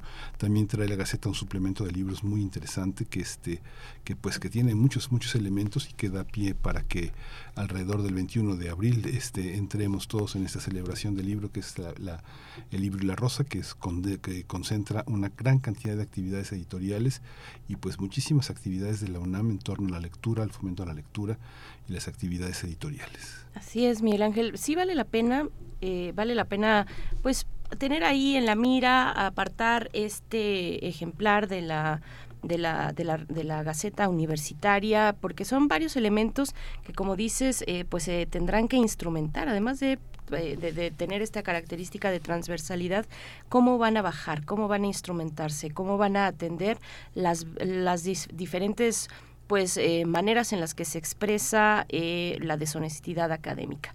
¿no? Eh, en sus distintas eh, formas y, maneras. Y la, y la Gaceta, bueno, no solamente aborda ese tema, que es fundamental, eh, sino también otros asuntos importantes, como el nombramiento de, del, del, sustituto de la Junta de Gobierno de José Jesús Orozco Enríquez, quien termina sus funciones. Bueno, el Pleno del, del Consejo Universitario pues ha dado ya estos, pues ha, ha realizado pues los trabajos, los trabajos necesarios para evaluar los dictámenes también de la Comisión de Trabajo Académico, en fin, varios elementos que van dando, que son interesantes, que pueden ser en lo inmediato pues un poquito em, un, poco grises, digamos, por los nombres además también de, de, todos estos de todos estos procedimientos, pero que finalmente van articulando la vida universitaria y que van dando respuesta también incluso fuera de los de, de los confines de la universidad, de los muros de la universidad. Así es que, bueno, pues acérquense, vale la pena, vale la pena revisar cómo se están aterrizando estos esfuerzos de la UNAM por la integridad y la honestidad académicas. ¿no? Sí, vino hoy una entrevista eh, de que hizo Rosa, Rosa Brizuela en TV UNAM, en la UNAM Responde, donde eh, eh, el rector Enrique Graue se anticipa en mucho a hablar del proceso de sucesión en la rectoría, indicando que lo va a defender con intensidad, pero con prudencia. Esto quiere decir que no se va a confrontar y que, y que en este periodo ha cerrado filas con toda la comunidad universitaria para valorar los logros que se han obtenido a pesar del triste periodo, así lo define, de la pandemia en la que la UNAM no perdió presencia, creció su capacidad de comunicación, creció su penetración en todo el país y en América Latina, este, la manera en la que respondió culturalmente la universidad este, pues fue ejemplar, así que bueno, este, es, va a ser un periodo de, de reconocer los esfuerzos eh, de la universidad, que es una universidad de la nación y que es una universidad, por tanto, polémica, heterodoxa, muy compleja, donde caben todas las voces. Donde caben todas las voces y hay muy buenas noticias también como la creación de la Facultad de Enfermería y Obstetricia, que tú ya también comentabas en un momento anterior, el día de ayer creo que fue que lo, que lo ponías por acá. Pues sí, esas son las noticias, eh, digamos, algunos de los elementos importantes que se están dando en la vida universitaria que hay que seguir, de nuevo, que tienen impactos no solamente dentro, sino fuera de la universidad. Nosotros vamos a hacer una pausa, 9 con 38 minutos, nos dice por acá el Zarco, que es que el Zarco a veces me hace reír mucho, eh, que Serrat es su peor pesadilla. Ay, el Zarco. Bueno, pues eso va a dividir eh, las eh, eh, pues las opiniones seguramente en la audiencia, porque hay quien tiene a Serrat y sí, sí, la verdad es que es un gran músico, pero hay otros que ya, que ya lo escucharon demasiado, que ya no lo pueden escuchar más. Bueno, cuéntenos, eh, nos dice Martelena Valencia que gracias por la música, tanto la de Tiembla como la de hoy puede ser un gran día, me hicieron el día, dice Martelena Valencia. Pues ya con eso nos, nos quedamos y nos damos por satisfechos. Vamos a escuchar otra complacencia, porque ahora sí, hoy sí es que ya estamos a punto de la vacación y queremos complacerles con la música que ustedes quieren escuchar aquí en primer movimiento y nos pide Rubí, Rubí que pongamos em, para su esposo. ¿Qué te dedica esto, Diego? Rubí, tu esposa te dedica esta, esta canción que se titula Vueltas por el Universo a cargo de Gustavo, mm, de Gustavo Cerati. Así es que vamos a escucharla.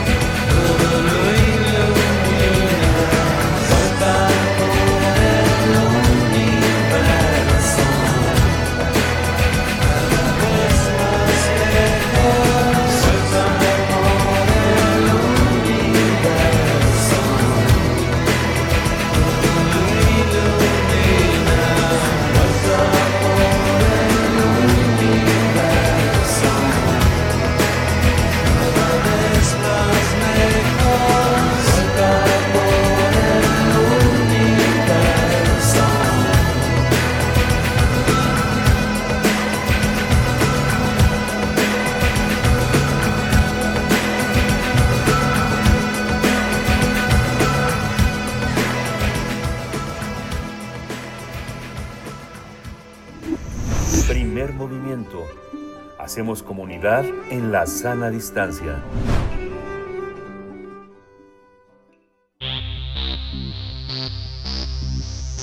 De festivales, ferias y más. Recomendaciones culturales. Nos da mucho gusto saludar en esta ocasión a uno de los, eh, bueno, fundador de Parafernalia Teatro AC. Eh, Parafernalia, pues este esfuerzo, eh, pues muy, muy interesante, muy interesante y muy comprometido también desde el cabaret, desde la escena. Y pues se trata de Mariano Ruiz, actor, director, cabaretero y activista, egresado del CUT de esta casa de estudios para hablarnos de este espectáculo que tendrá lugar en el Teatro Bar El Vicio, de Shakespearean Tour, el Tour Shakespeareano, vamos a traducirlo por ahí. Mariano Ruiz, ¿cómo estás? Bienvenido bienvenido. Te saluda por acá Miguel Ángel Quemani y Berenice Camacho. ¿Cómo te encuentras? Hola, ¿qué tal? ¿Cómo están? Eh, bonito día. Bonito día, Mariano. ¿Cómo, cómo, ¿En qué consiste en ese tour shakespeariano? ¿Qué de Shakespeare sobrevive y qué de, y qué, y qué de turístico tiene Shakespeare en nuestros días?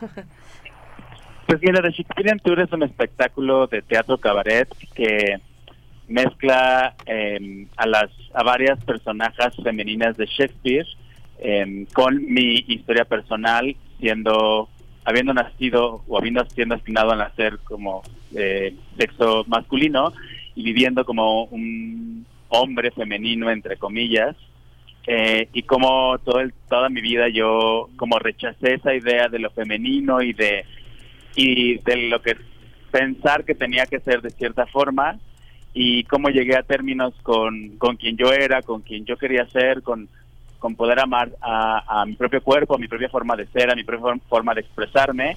Y hago un símil con esa idea de, los actores masculinos que hacían los papeles femeninos en la época de Shakespeare, para hablar de cómo el género acaba siendo una construcción, como las ideas de género que tenemos son ideas sociales y no son, eh, no tienen que ver con un cuerpo u otro cuerpo, y al final de cuentas podemos ser tan libres como queramos ser porque pues es nuestra propia vida, nuestro propio cuerpo y podemos hacer con ella lo que queramos.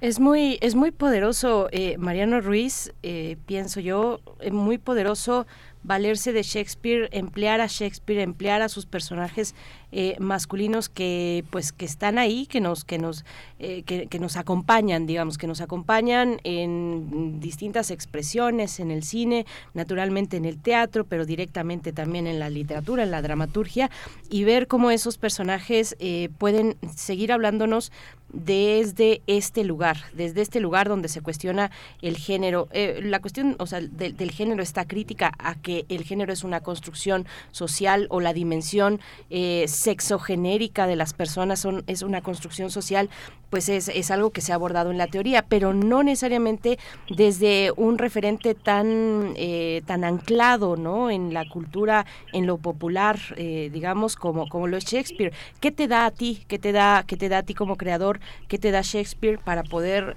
pues profundizar en, y ejemplificar, que a veces es lo que nos hace falta, ¿no? Ser un poco más pedagógicos pedagógicas con estas cuestiones que en la teoría pueden ser un poquito más complejas o un, bastante enredadas, ¿no? ¿Cómo lo ves?